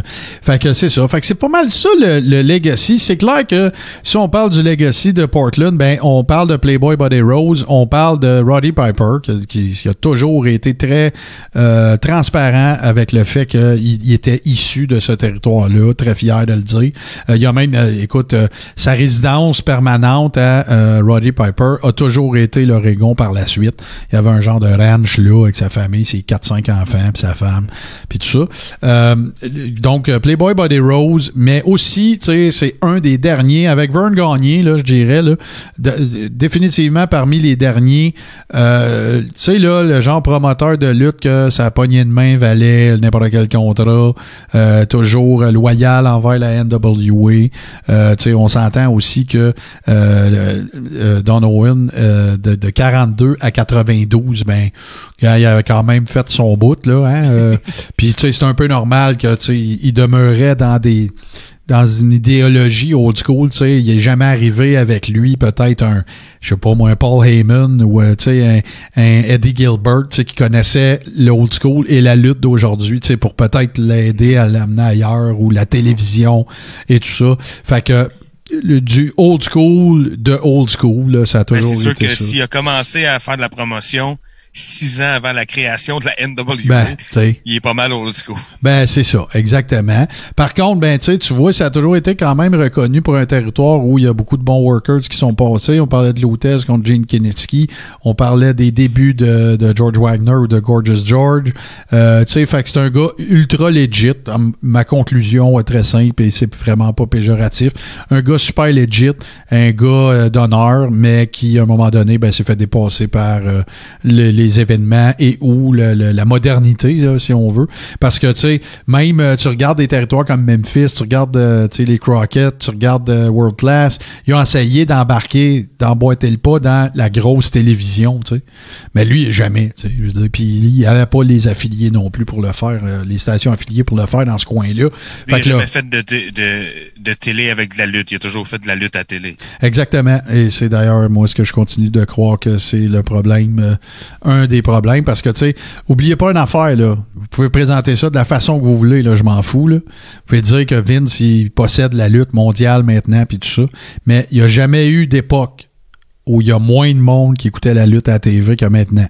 Malgré ce que vous en pensez, là. Parce qu'à l'époque, il y avait des promotions territoriales partout, qu'il y avait des shows de TV, qu'il y des ratings à se garrocher sur les murs.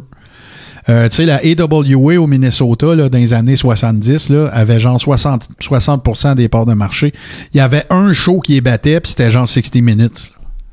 Tu sais, puis c'était de la lutte là, avec des, des gars fake, puis des clowns, puis des affaires. Fait que, tu sais, toute proportion gardée, il n'y a jamais moins de gens qui ont regardé la lutte qu'à l'époque, que, que- que- que pendant les Glory Days des territoires. Oubliez jamais ça. Même si c'est plus euh, pédant, si c'est plus. euh, le pageantry est plus grand, euh, que c'est plus capoté. Là. Non, mais c'est pas ça, c'est que c'est tout ailleurs, tu sais, comme euh, peut-être qu'il y a moins de monde qui écoute ça, mais tu sais, ça reste que la lutte est un peu plus partout quand même qu'avant, tu sais. Ouais, ouais. C'est plus passer sur connu. Facebook, Ouais. c'est plus connu, mais il y a moins de monde qui écoute le Raw, mettons. Et voilà, exactement. Puis oui, là, tu peux garocher un paquet d'affaires aussi. Là. Tu sais, ils compétitionnent avec Facebook, ils compétitionnent avec les chaînes câblées. Je suis d'accord. c'est pas. euh, je suis pas malhonnête intellectuellement quand je dis ça. Je comprends qu'il n'y avait pas de Facebook dans les années 70, là, puis que le monde, n'y avait pas de YouTube non plus, puis il n'y avait pas de, de, Netflix, puis il n'y avait pas de contenu euh, à la carte ou à la demande plutôt. Je suis 100% d'accord avec ça, mais toute proportion gardée, toute chose étant égale par ailleurs, si tu regardes cette époque-là versus l'époque d'aujourd'hui, l'engouement pour la lutte était beaucoup plus grand. Mais il n'y avait pas de mania devant 100 000 personnes. On on ça, je le concède euh, sans aucun problème. Hey, Toto, c'est ça qui va faire pas mal le tour. Mais là, ce qu'on va faire, c'est qu'on va faire une petite pause. Puis on va revenir, puis on va parler de notre lutteur old school qui, cette semaine, sera nul autre que euh, deuxième génération, un gars qui s'appelle Matt Bourne. So this goes to all my freaks out there. Big Papa Pump is your hookup.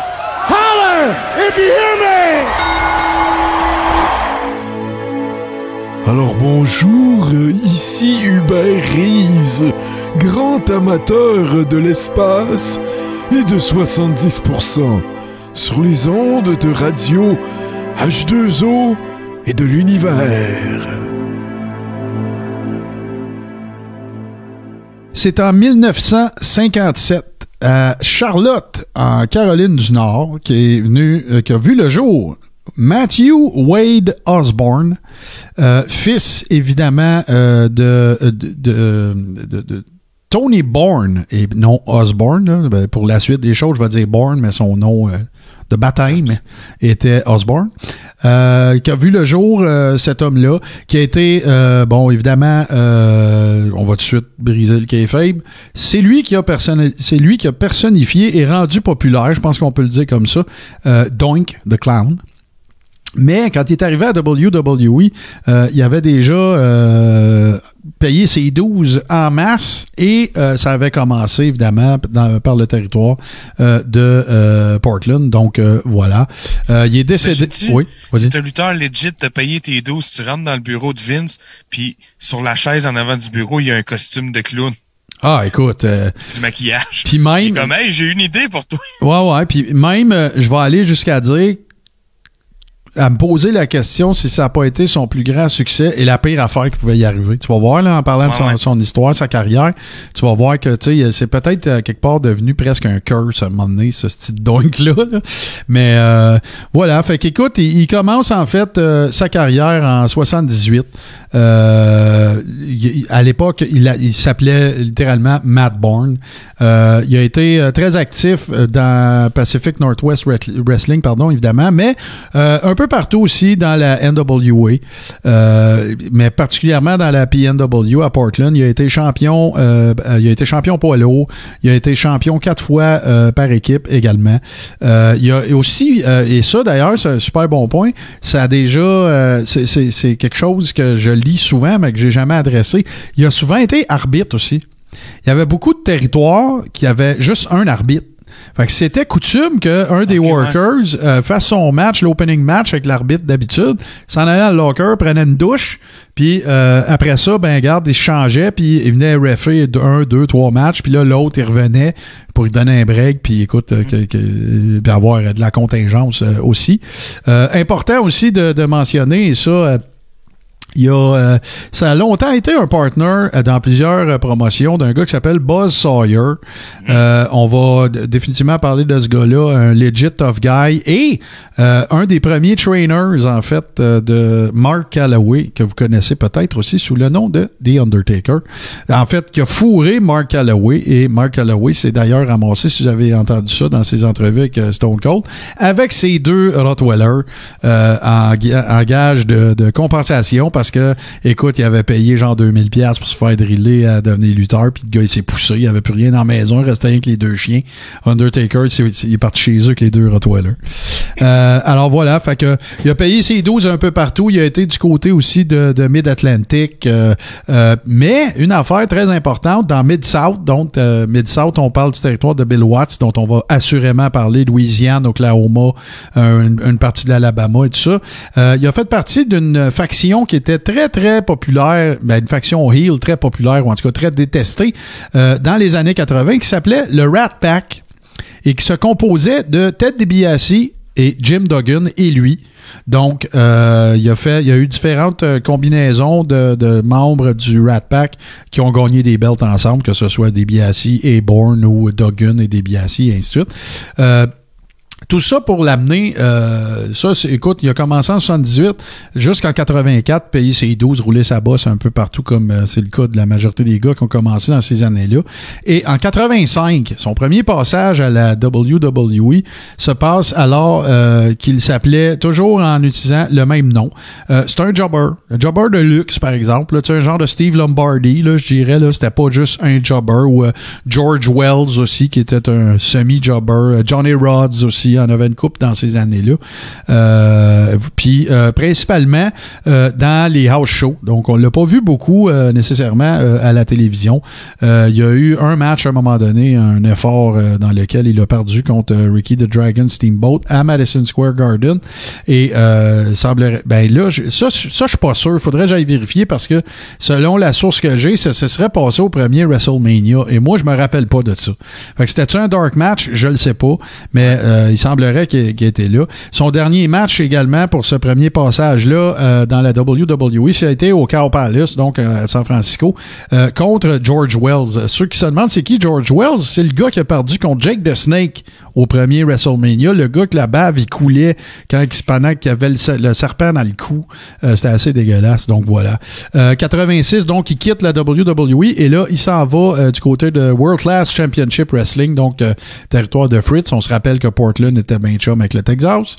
Et euh, 86, donc euh, au mois de mai, euh, ils, forment une équipe justement avec euh, Buzz Sawyer et leur manager n'est nul autre que Percival Pringle ou Percy Pringle. Ce gars-là, c'est qui? C'est Paul Bearer, donc euh, qui, a, fait ses premières armes, lui aussi au Texas, et ils sont devenus euh, champions. Lui-même a gagné, il existait une belt dans ce temps-là qui s'appelait la Texas Heavyweight Championship, et il a même défendu son titre avec succès contre The Iron Sheik dans un gala qui s'était appelé Christmas Star Wars. Star Wars, c'était un, un genre de WrestleMania de World Class.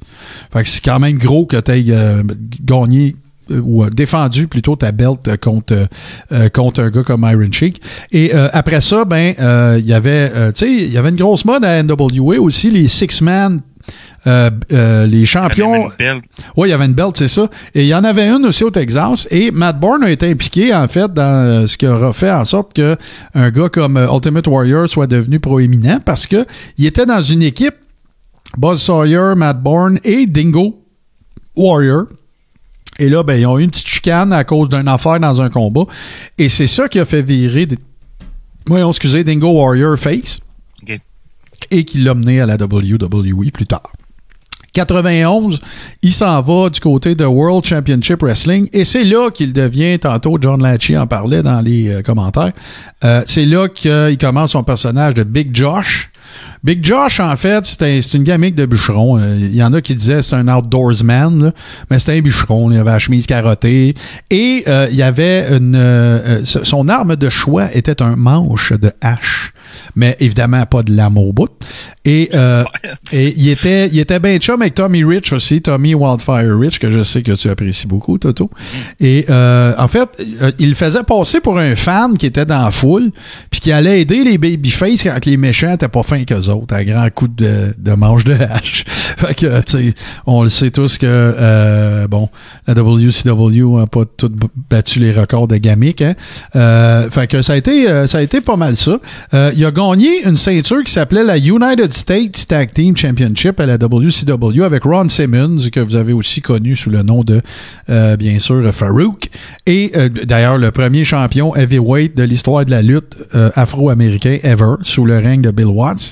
Et euh, il a été champion aussi par équipe de 6 avec Dustin Rhodes, que vous avez connu aussi sous le nom de euh, Goldust, le fils de Dusty Rhodes, et Tom Zank, qui a eu un certain, un certain succès d'ailleurs, euh, Toto, au, à Montréal. À la lutte internationale, il a déjà été champion, mais vous avez connu Tom Zank aussi avec euh, euh, l'équipe de, de- avec Ricky Martel, euh, comment il s'appelait déjà?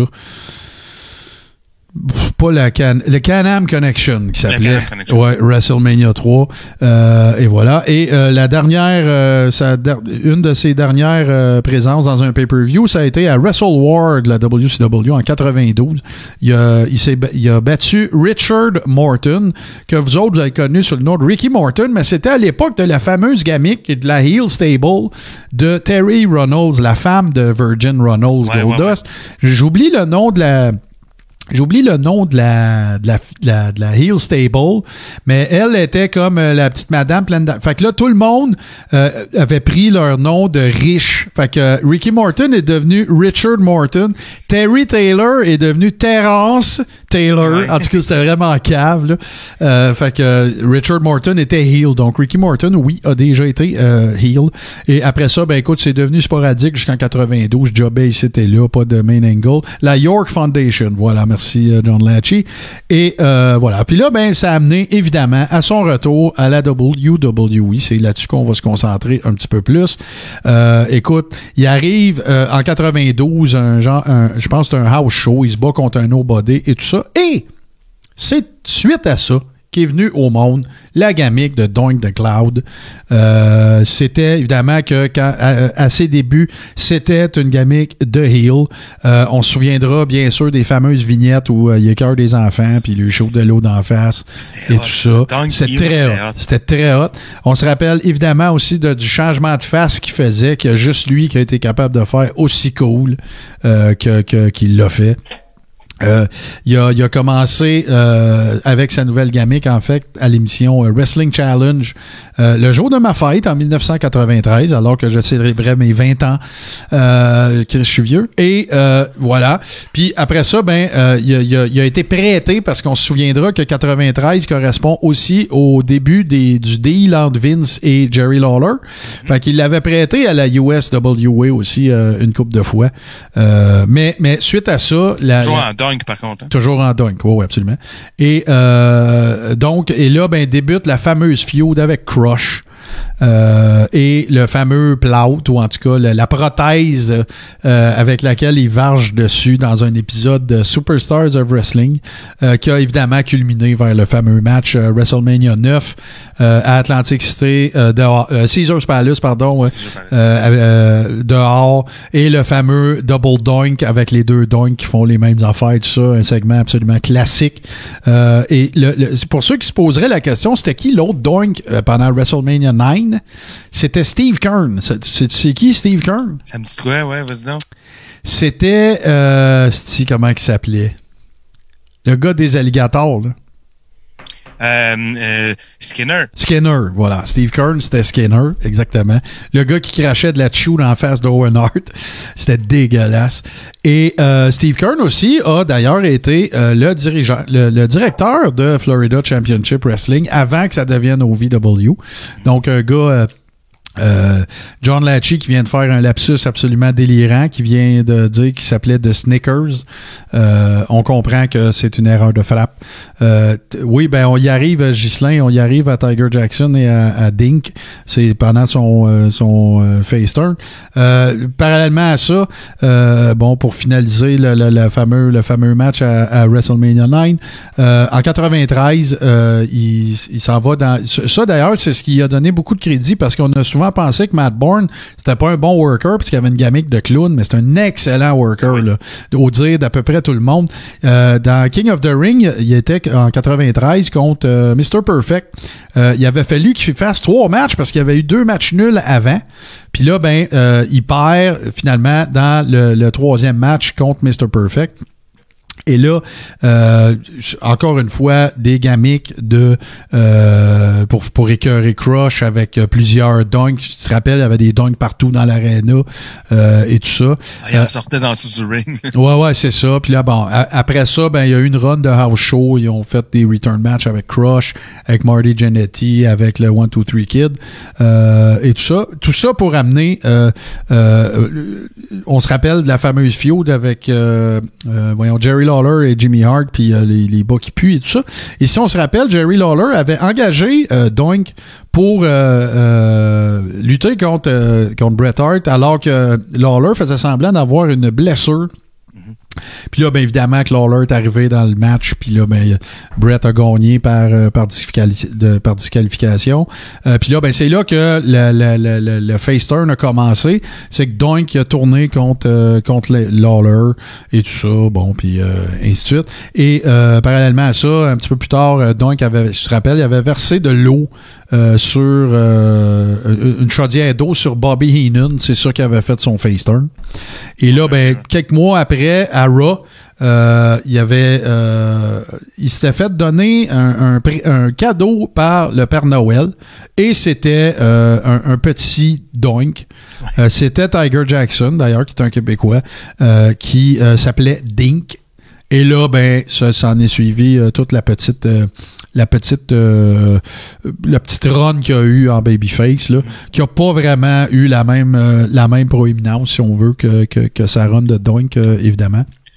Euh, non, mais c'est euh, les, dernières euh, les dernières belles années, surtout au niveau mainstream là, de, de, de, la lutte de nains, je veux dire. Oui, absolument. Ouais. Ben, ben non, mais Hornswoggle a ramené ça pas mal, mais c'est 10 ans, 15 ans. Ça, ça gagne pas mal. Oui, oui, absolument. absolument. T'avais plus de Heidi Kid, puis Tokyo, Little Tokyo, puis tous ces gars-là. Mais là, j'ai surtout dans la tête l'image de leur match euh, à lui et Lawler, euh, Dunk contre Lawler à, Survivor Series 94 avec euh, les trois petits oui ou les quatre petits euh, puis les quatre petits euh, King. Ouais, ouais, ouais. Il y avait, il y avait ça. Il y a eu, euh, il y a eu une belle run avec Bam Bam. Il y a eu une belle run à Raw aussi. Tu sais, il présentait le bouquet comme un gars. Oui, c'est un clown, mais tu sais, c'est un submission euh, wrestler. tu sais, tout ça. Fait que c'était vraiment cool. C'était super bien patenté, je trouve. J'ai comme dans, en arrière de la tête l'espèce de même feeling que Bray Wyatt, mais tu sais, avec une gamique complètement différente, mais le même pseudo-malaise, là, tu sais, mystérieux, euh, tu sais, qui arrive, ah, ah, ah, quand il faisait sa face de gros clown en maudit, tout ça, puis Écoute, sa dernière apparition officielle à WWE, ça a été euh, le 10 décembre 2007. Euh, au 15e anniversaire de Raw, il y avait eu un, euh, un Battle Royal des légendes et c'est là que sa dernière apparition est survenue. Fait que il est parti, en fait, ça n'a pas duré longtemps. c'était en 1993. D'ailleurs, la raison de sa de son congédiement, c'était à cause d'utilisation de, drogue. Et dans des shows d'interview, il aurait mentionné que c'est en fait c'est Bam Bam Bigelow qui l'aurait stoulé. Euh, parce que on lui avait demandé de mettre over donc puis il, trouvait que ça avait pas d'allure. Mais ça, écoute, c'est de la rumeur et des innuendos là, euh, rien d'officiel euh, à, cet égard-là. ce qui était cool, Martin, aussi avec le personnage, surtout en heel, c'est que on, on pensait pas comme tu sais, oui, si tu regardes ça de l'extérieur, tu sais, mon père, mettons, il trouvait ça ridicule qu'il y ait un clown dans le ring, parce que ça n'a pas de rapport. Mais quand tu écoutais ça, tu voyais pas ça. Moi, je le voyais pas comme un clown dans le sens que surtout Hill, c'était un gars tellement freak il se déguise en clown, venez de taper dessus. Ouais, ouais, ouais. Non, t'as- euh, t'as raison. Un tricycle, tu sais. Ah ouais, c'est, c'est comme l'autre qui arrivait avec sa chemise hawaïenne, euh, tu sais, veut dire que, que tu voyais que c'était un gars athlétique, gros, euh, tu sais, tout ça, mais tu sais, je parle de Bray Wyatt, tu sais, là, ça, c'est complètement ailleurs, là. Mais un peu le même feeling, un peu le feeling de, de euh, voyons, le, le, gars qui a inspiré Bray Wyatt, euh, Waylon Mercy. Waylon Mercy, un peu le même feeling que ça, tu sais, comme complètement 180 degrés le look versus le, le gars il est méchant, tu sais, c'était quand même euh, très, Ouais, très, comme- très, très, Au cool. début, tu ris parce qu'il arrive en clown, puis là, genre, il pète le jobber en deux secondes en étant super méchant, puis là, tu fais comme... Wow, ok, genre. ouais.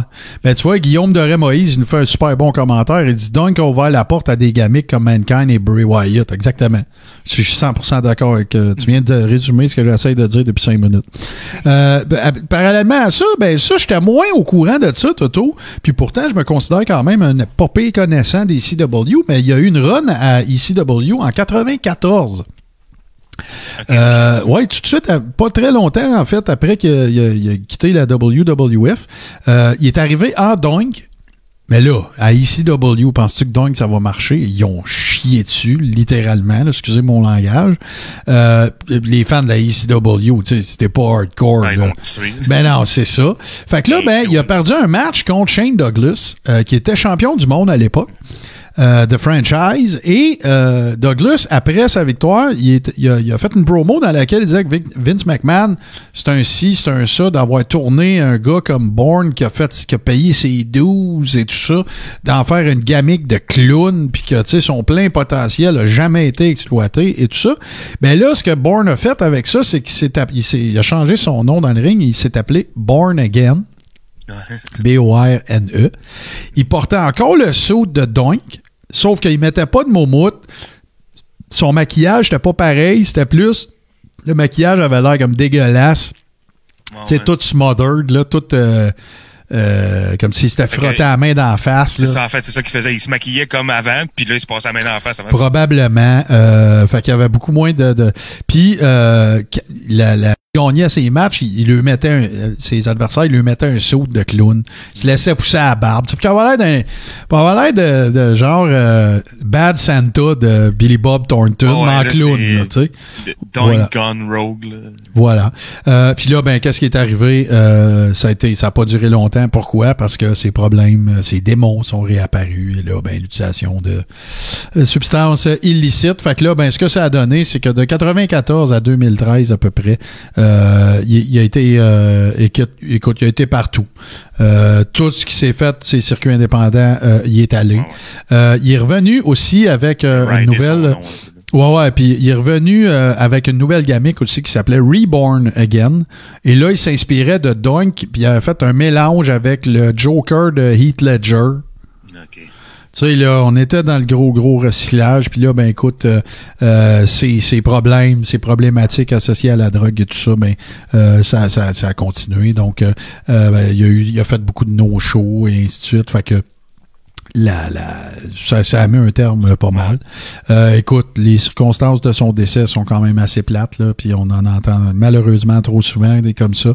Mais euh, ça serait, ça aurait été dû en fait à une, une overdose, écoute, d'hydrocodone avec d'autres choses. Là. Écoute, c'est même pas important, là, mais euh, il, était, il était tout seul, il habitait au Texas dans ce temps-là. Euh, sa carrière était vraisembla- vraisemblablement euh, terminée. Puis c'est le 28 euh, en fait, 28 juin 2013 qu'il est décédé. Euh, sa famille, il y avait quatre enfants, en fait. C'est de la morphine, euh, l'autre substance. Il y avait quatre enfants et il y a un avocat du nom de Constantine Kiros, de qui on va év- éventuellement reparler parce que c'est lui qui a été à la tête euh, de tous les, euh, les recours collectifs pour euh, CTI contre la WWE. CTI étant traumatisme chronique encéphalopathique, ou je sais plus trop, là, en anglais, tu appelles ça un CTI. Là. On parle, tu sais, t'as Chris Benoit qui, qui nous vient en tête, là. mais si vous vous souvenez, il y avait eu un gros recours collectif qui, qui, qui a mené nulle part, mais c'était un gars qui s'appelle Constantine Kiros qui était à la tête de ça. Et la famille, une des, euh, des mères de deux des quatre enfants de Matt Bourne, avait engagé cet avocat-là pour intenter une poursuite euh, à l'effet que euh, c'était le style de vie implosé par la WWE, blablabla. Vous connaissez un peu la chanson. Et la, poursuite a même pas été entendue en cours parce que la, preuve n'avait pas été faite que c'était il y avait un lien à faire entre la vie qu'il avait choisi et euh, le, le CTI dont il aurait supposément Ouais. été affublé. Puis là, ben rajouter dans le milieu de ça que tu sais, je vois pas comment ça aurait pu se passer autrement. Le gars, il était il- toujours euh, sur des substances et tout ça, fait que tu sais, ça aurait été assez facile probablement à démolir. Mais je ne suis pas avocat. Euh, moi, ce que je me rappelle beaucoup de Doink, ben tu sais, on a parlé de pas mal des de majeurs, les, les programmes majeurs qu'il y a eu.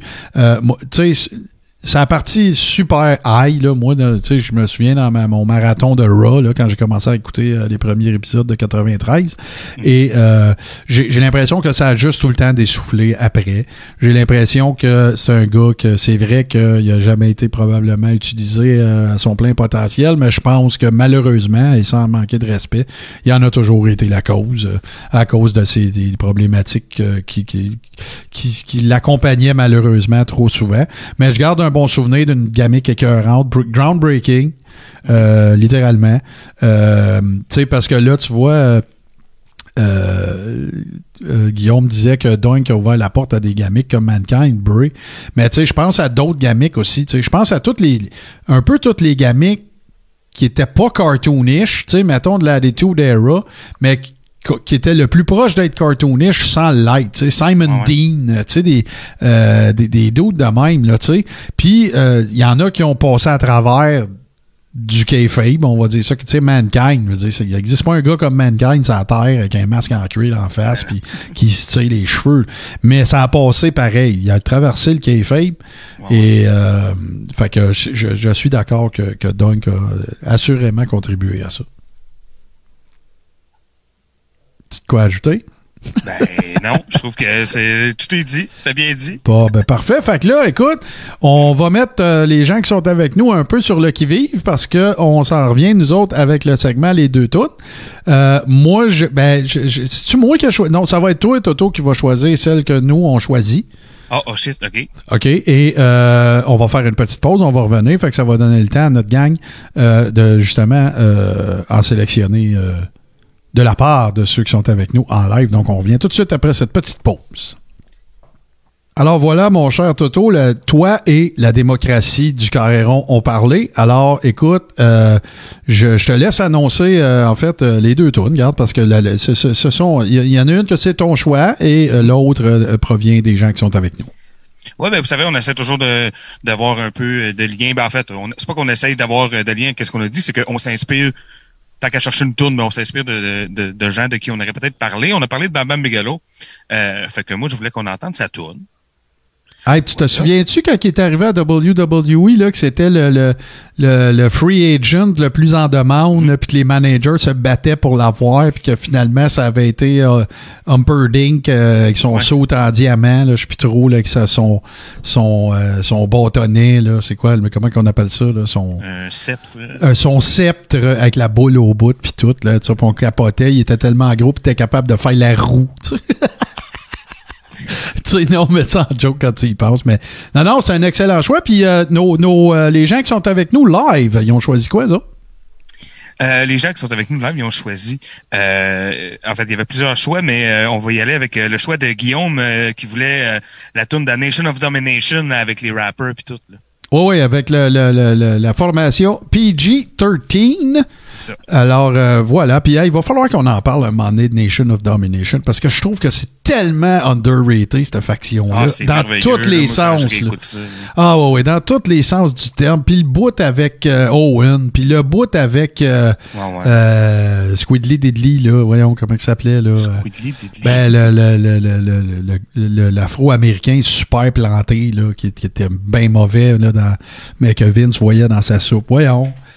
Ah, j'ai ça quand ça fait ça. Ben oui, Ahmed, Ahmed Johnson, Ah, ok. puis tout ça. Euh, D'ailleurs, je- ça va être la 783e fois que je le dis, mais allez voir le bout Allez voir les vidéos sur YouTube dans lesquelles ils font euh, le, le sous-titrage de quand il fait des promos. Écoute, Ouais, c'est ouais. tellement... Euh, D'Lo Brown, un des gars les plus underrated de la WWE ever, malgré euh, malgré l'accident qui est arrivé avec Droz. Là. Euh, Écoute, en tout cas. Fait que, Ce qui est beau à excellent. voir, pick. là, ce qui est beau à voir, c'est comment Ron Simmons travaille avec tous ces jeunes-là. Ah, puis comment, tellement. comment il importe euh, du wisdom dans, dans Ah, leur ouais, tête. là. Ah, Tu sais, ouais. Tu le vois que c'était des jeunes qui se tenaient avec Ron Simmons puis qui écoutaient tout ce qu'il disait. tu sais. Absolument. Euh, allez voir, euh, si vous ne l'avez pas vu sur le network, ceux qui sont abonnés, allez voir Dinner for Three, où est-ce qu'il y a euh, Ron Simmons, D-Lo, puis euh, Godfather.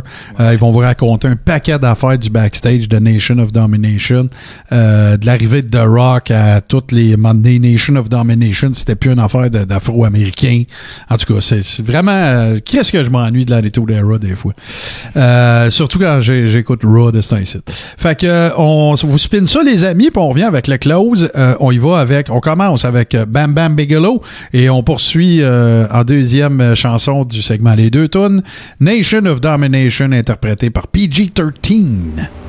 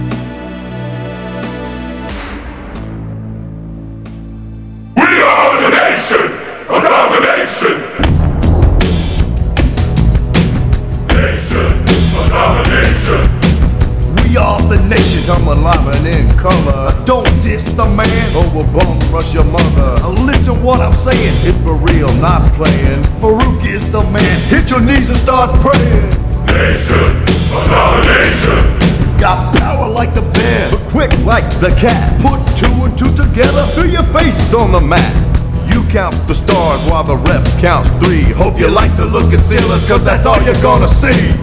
We are the nation of domination. He's harder than a rock and he can't be stopped. You suckers step to the side unless you wanna get dropped. The boys from the hood are on the MIC. Spitting out the rhymes is JC Ice and Wolfie D. Clarence Mason is the boss, crossing T's and dotting I's. He tells the truth, the whole truth, and never tells a lie. Nation of domination. Nation of domination.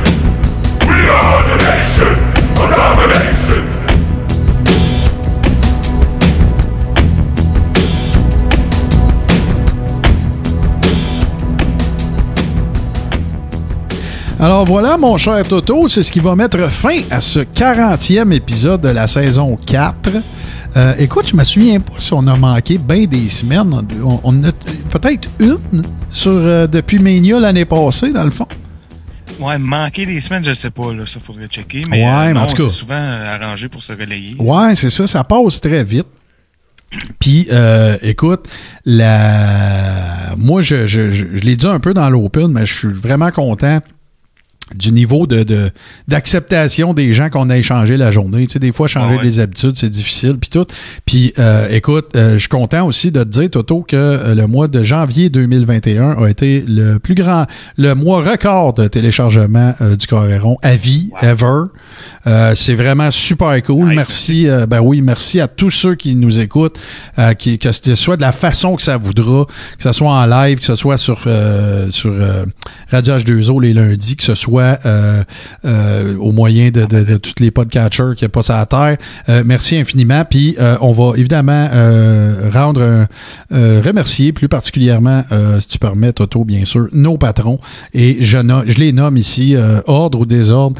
Ghislain Comtois, Francis Furoy, Lucas Gouget, Frank Boulet, Le Paumé, Sylvain Vinet, Pierre-Luc Delille, JF Denis, Dr. Fun, Patrick Hamel, Mathieu Tivierge, Steve Bolduc, Patrice Labelle, Simon Dumas, Nathalie Marcel, Marcel, pardon, la Mime Machine, Noxario, euh, Guillaume Doré Moïse, John Lachie, Denis L. Patron Chouinard et Pierre-Olivier Bernier. Euh, D'ailleurs, euh, permettez-moi aussi de remercier particulièrement, en fait, nos quatre petits derniers, Guillaume Doré Moïse, John Lachie, Denis Chouinard, Pierre-Olivier Bernier. Non pas qu'ils sont plus importants que les autres, mais j'ai trouvé ça vraiment sympathique que pendant notre watch-along, du Royal Rumble, hyper actif. Euh, écoute, on a, on a la meilleure communauté de, de- de C'était connaisseurs de lutte euh, old school euh, à aujourd'hui, vraiment. Euh, Puis c'est vraiment très, très, très cool. Alors, merci à vous autres. C'est très, très, très apprécié. N'hésitez pas non plus à partager. euh, tu sais, moi, je fais souvent la joke. hein. Moi, je me... Écoute ça, Toto, vite fait. J'avais une game de poker les mardis quand je restais en Abitibi. OK? Puis tout ça est arrivé par accident. À un moment donné, il y a quelqu'un. Tu sais, moi, là, j'ai jamais dit ouvertement, ouais, ouais, j'étais un bof de lutte. euh, tu sais, je connais plein Non, c'est le genre d'affaires. d'affaires qu'on vivait en silence dans le temps. Exactement. J'ai jamais, tu sais, j'ai déjà été vice-président d'une chambre de commerce, puis quand je me suis présenté la première fois, j'ai pas dit, ouais, dans bien moi loisir, je tripe sur la lutte, euh, tu sais. C'est pas le genre d'affaire quand tu fais, euh, tu mets Stinder, mettons, tu sais. Fait que, euh, puis là, ben, à un moment donné, on joue, on joue au poker. Puis il y a quelqu'un qui pose la question, je vais toujours m'en souvenir, c'était, y a-tu quelqu'un qui sait c'est quoi le vrai nom de Triple H? Il y a personne ici qui euh, connaît pas la réponse à cette question-là. Mais moi, j'ai pas fait. Ah, moi, je le sais! J'ai pas fait ça pendant tout, là. Moi, j'étais encore dans le placard, là, tu sais. Je je suis pas sorti du closet, là. Fait que. Euh, Est-ce que tu sais que t'es avec des gens qui aimeraient qui aiment la lutte aussi? aucune idée, aucune idée. C'est ça. Fait que là, il y en a un qui dit Ah, c'est quoi son nom à ce gars-là? Me semble que c'était un nom québécois. Puis là, ça part. Puis là, je les écoute, tu sais, le sourire en coin, puis tout, tu sais. Oui, oui, c'est un Québécois, puis tu sais, tout le. Mais ils, ils savent jamais, jamais, jamais, jamais, jamais, jamais, jamais, jamais le nom.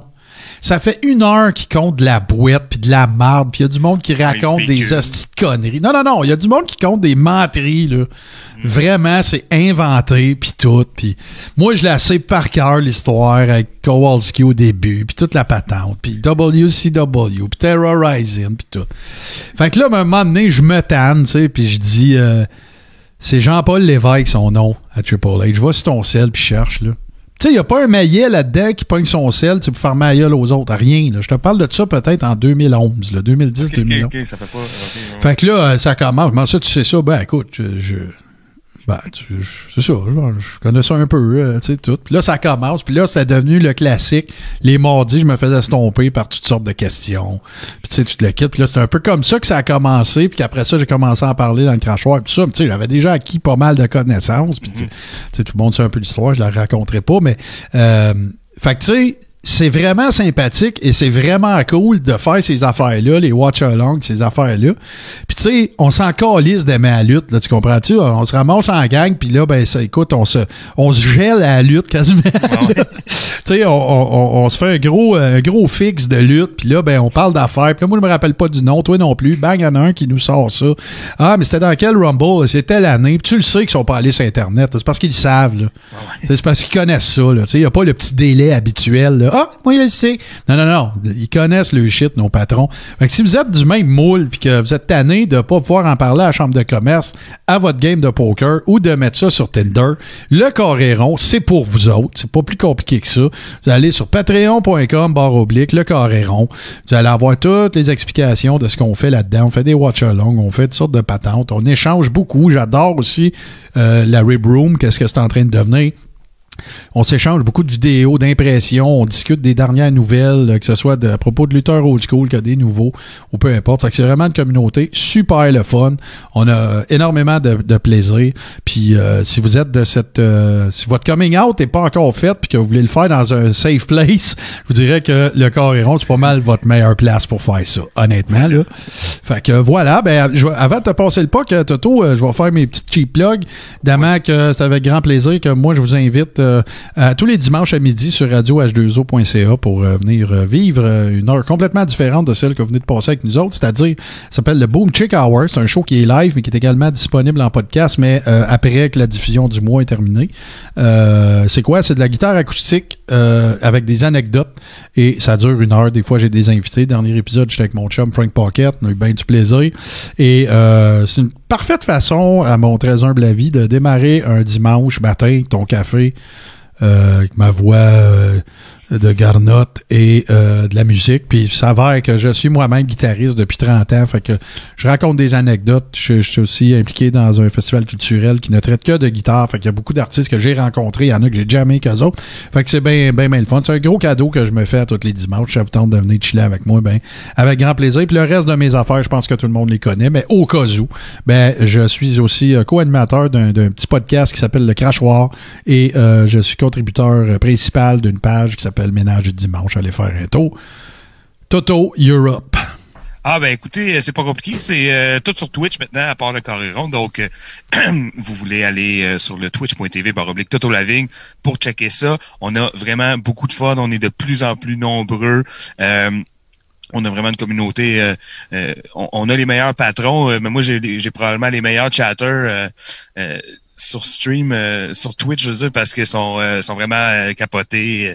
Euh, ils arrêtent plus de me shower, euh, de, de, de me shower du love, comme on dit. Euh, fait que ça, on est euh, bien content. Et puis, euh, il y a des soirées spéciales dans le sens que c'est pas toujours la même affaire que je fais.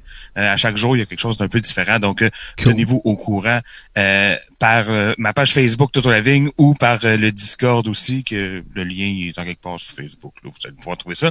Et ben, c'est le meilleur moment pour vous joindre à nous. On est en train de prendre l'expansion, puis on est tellement hot qu'on a des haters. Ben oui, c'est ça, c'est la consécration. Mais là, mettons, moi, là, ça me tente pas d'aller sur ta page Facebook. Je veux tout de suite aller te checker out sur Twitch. Je vais où?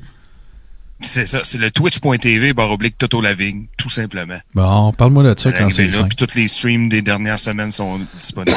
Yes. Bon, ben écoute, Toto, euh, c'est là-dessus qu'on va se laisser, mon cher ami. Toujours un plaisir. Évidemment, si vous nous avez découvert euh, sur radioh2o.ca, ben sachez qu'on vous dit un gros merci parce que, euh, évidemment, comme vous le savez, si c'est là que vous nous avez écouté, ben on est là en exclusivité les, euh, diman- les, pardon, les lundis à 20h sur radioh2o.ca. Et si vous en voulez plus, ben il y a évidemment notre plateforme exclusive dont je vous ai parlé, patreon.com barre oblique le carréron. Sinon, ben vous allez pouvoir nous traîner absolument partout avec vous euh, quand vous voulez euh, en utilisant euh, n'importe quel bon podcatcher, c'est-à-dire Apple Podcast, Google Podcast, Spotify et n'importe quel autre bébel euh, qui euh, permet de s'abonner à des filles d'RSS sur Android.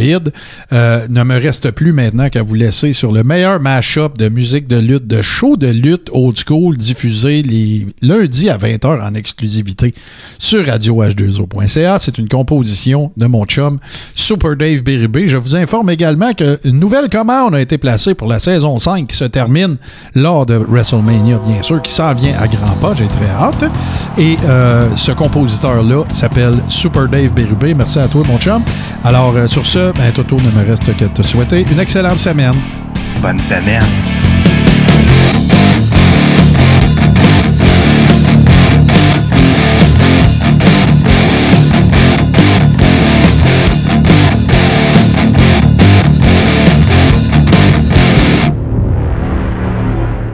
Membre de la famille H2O Web Media.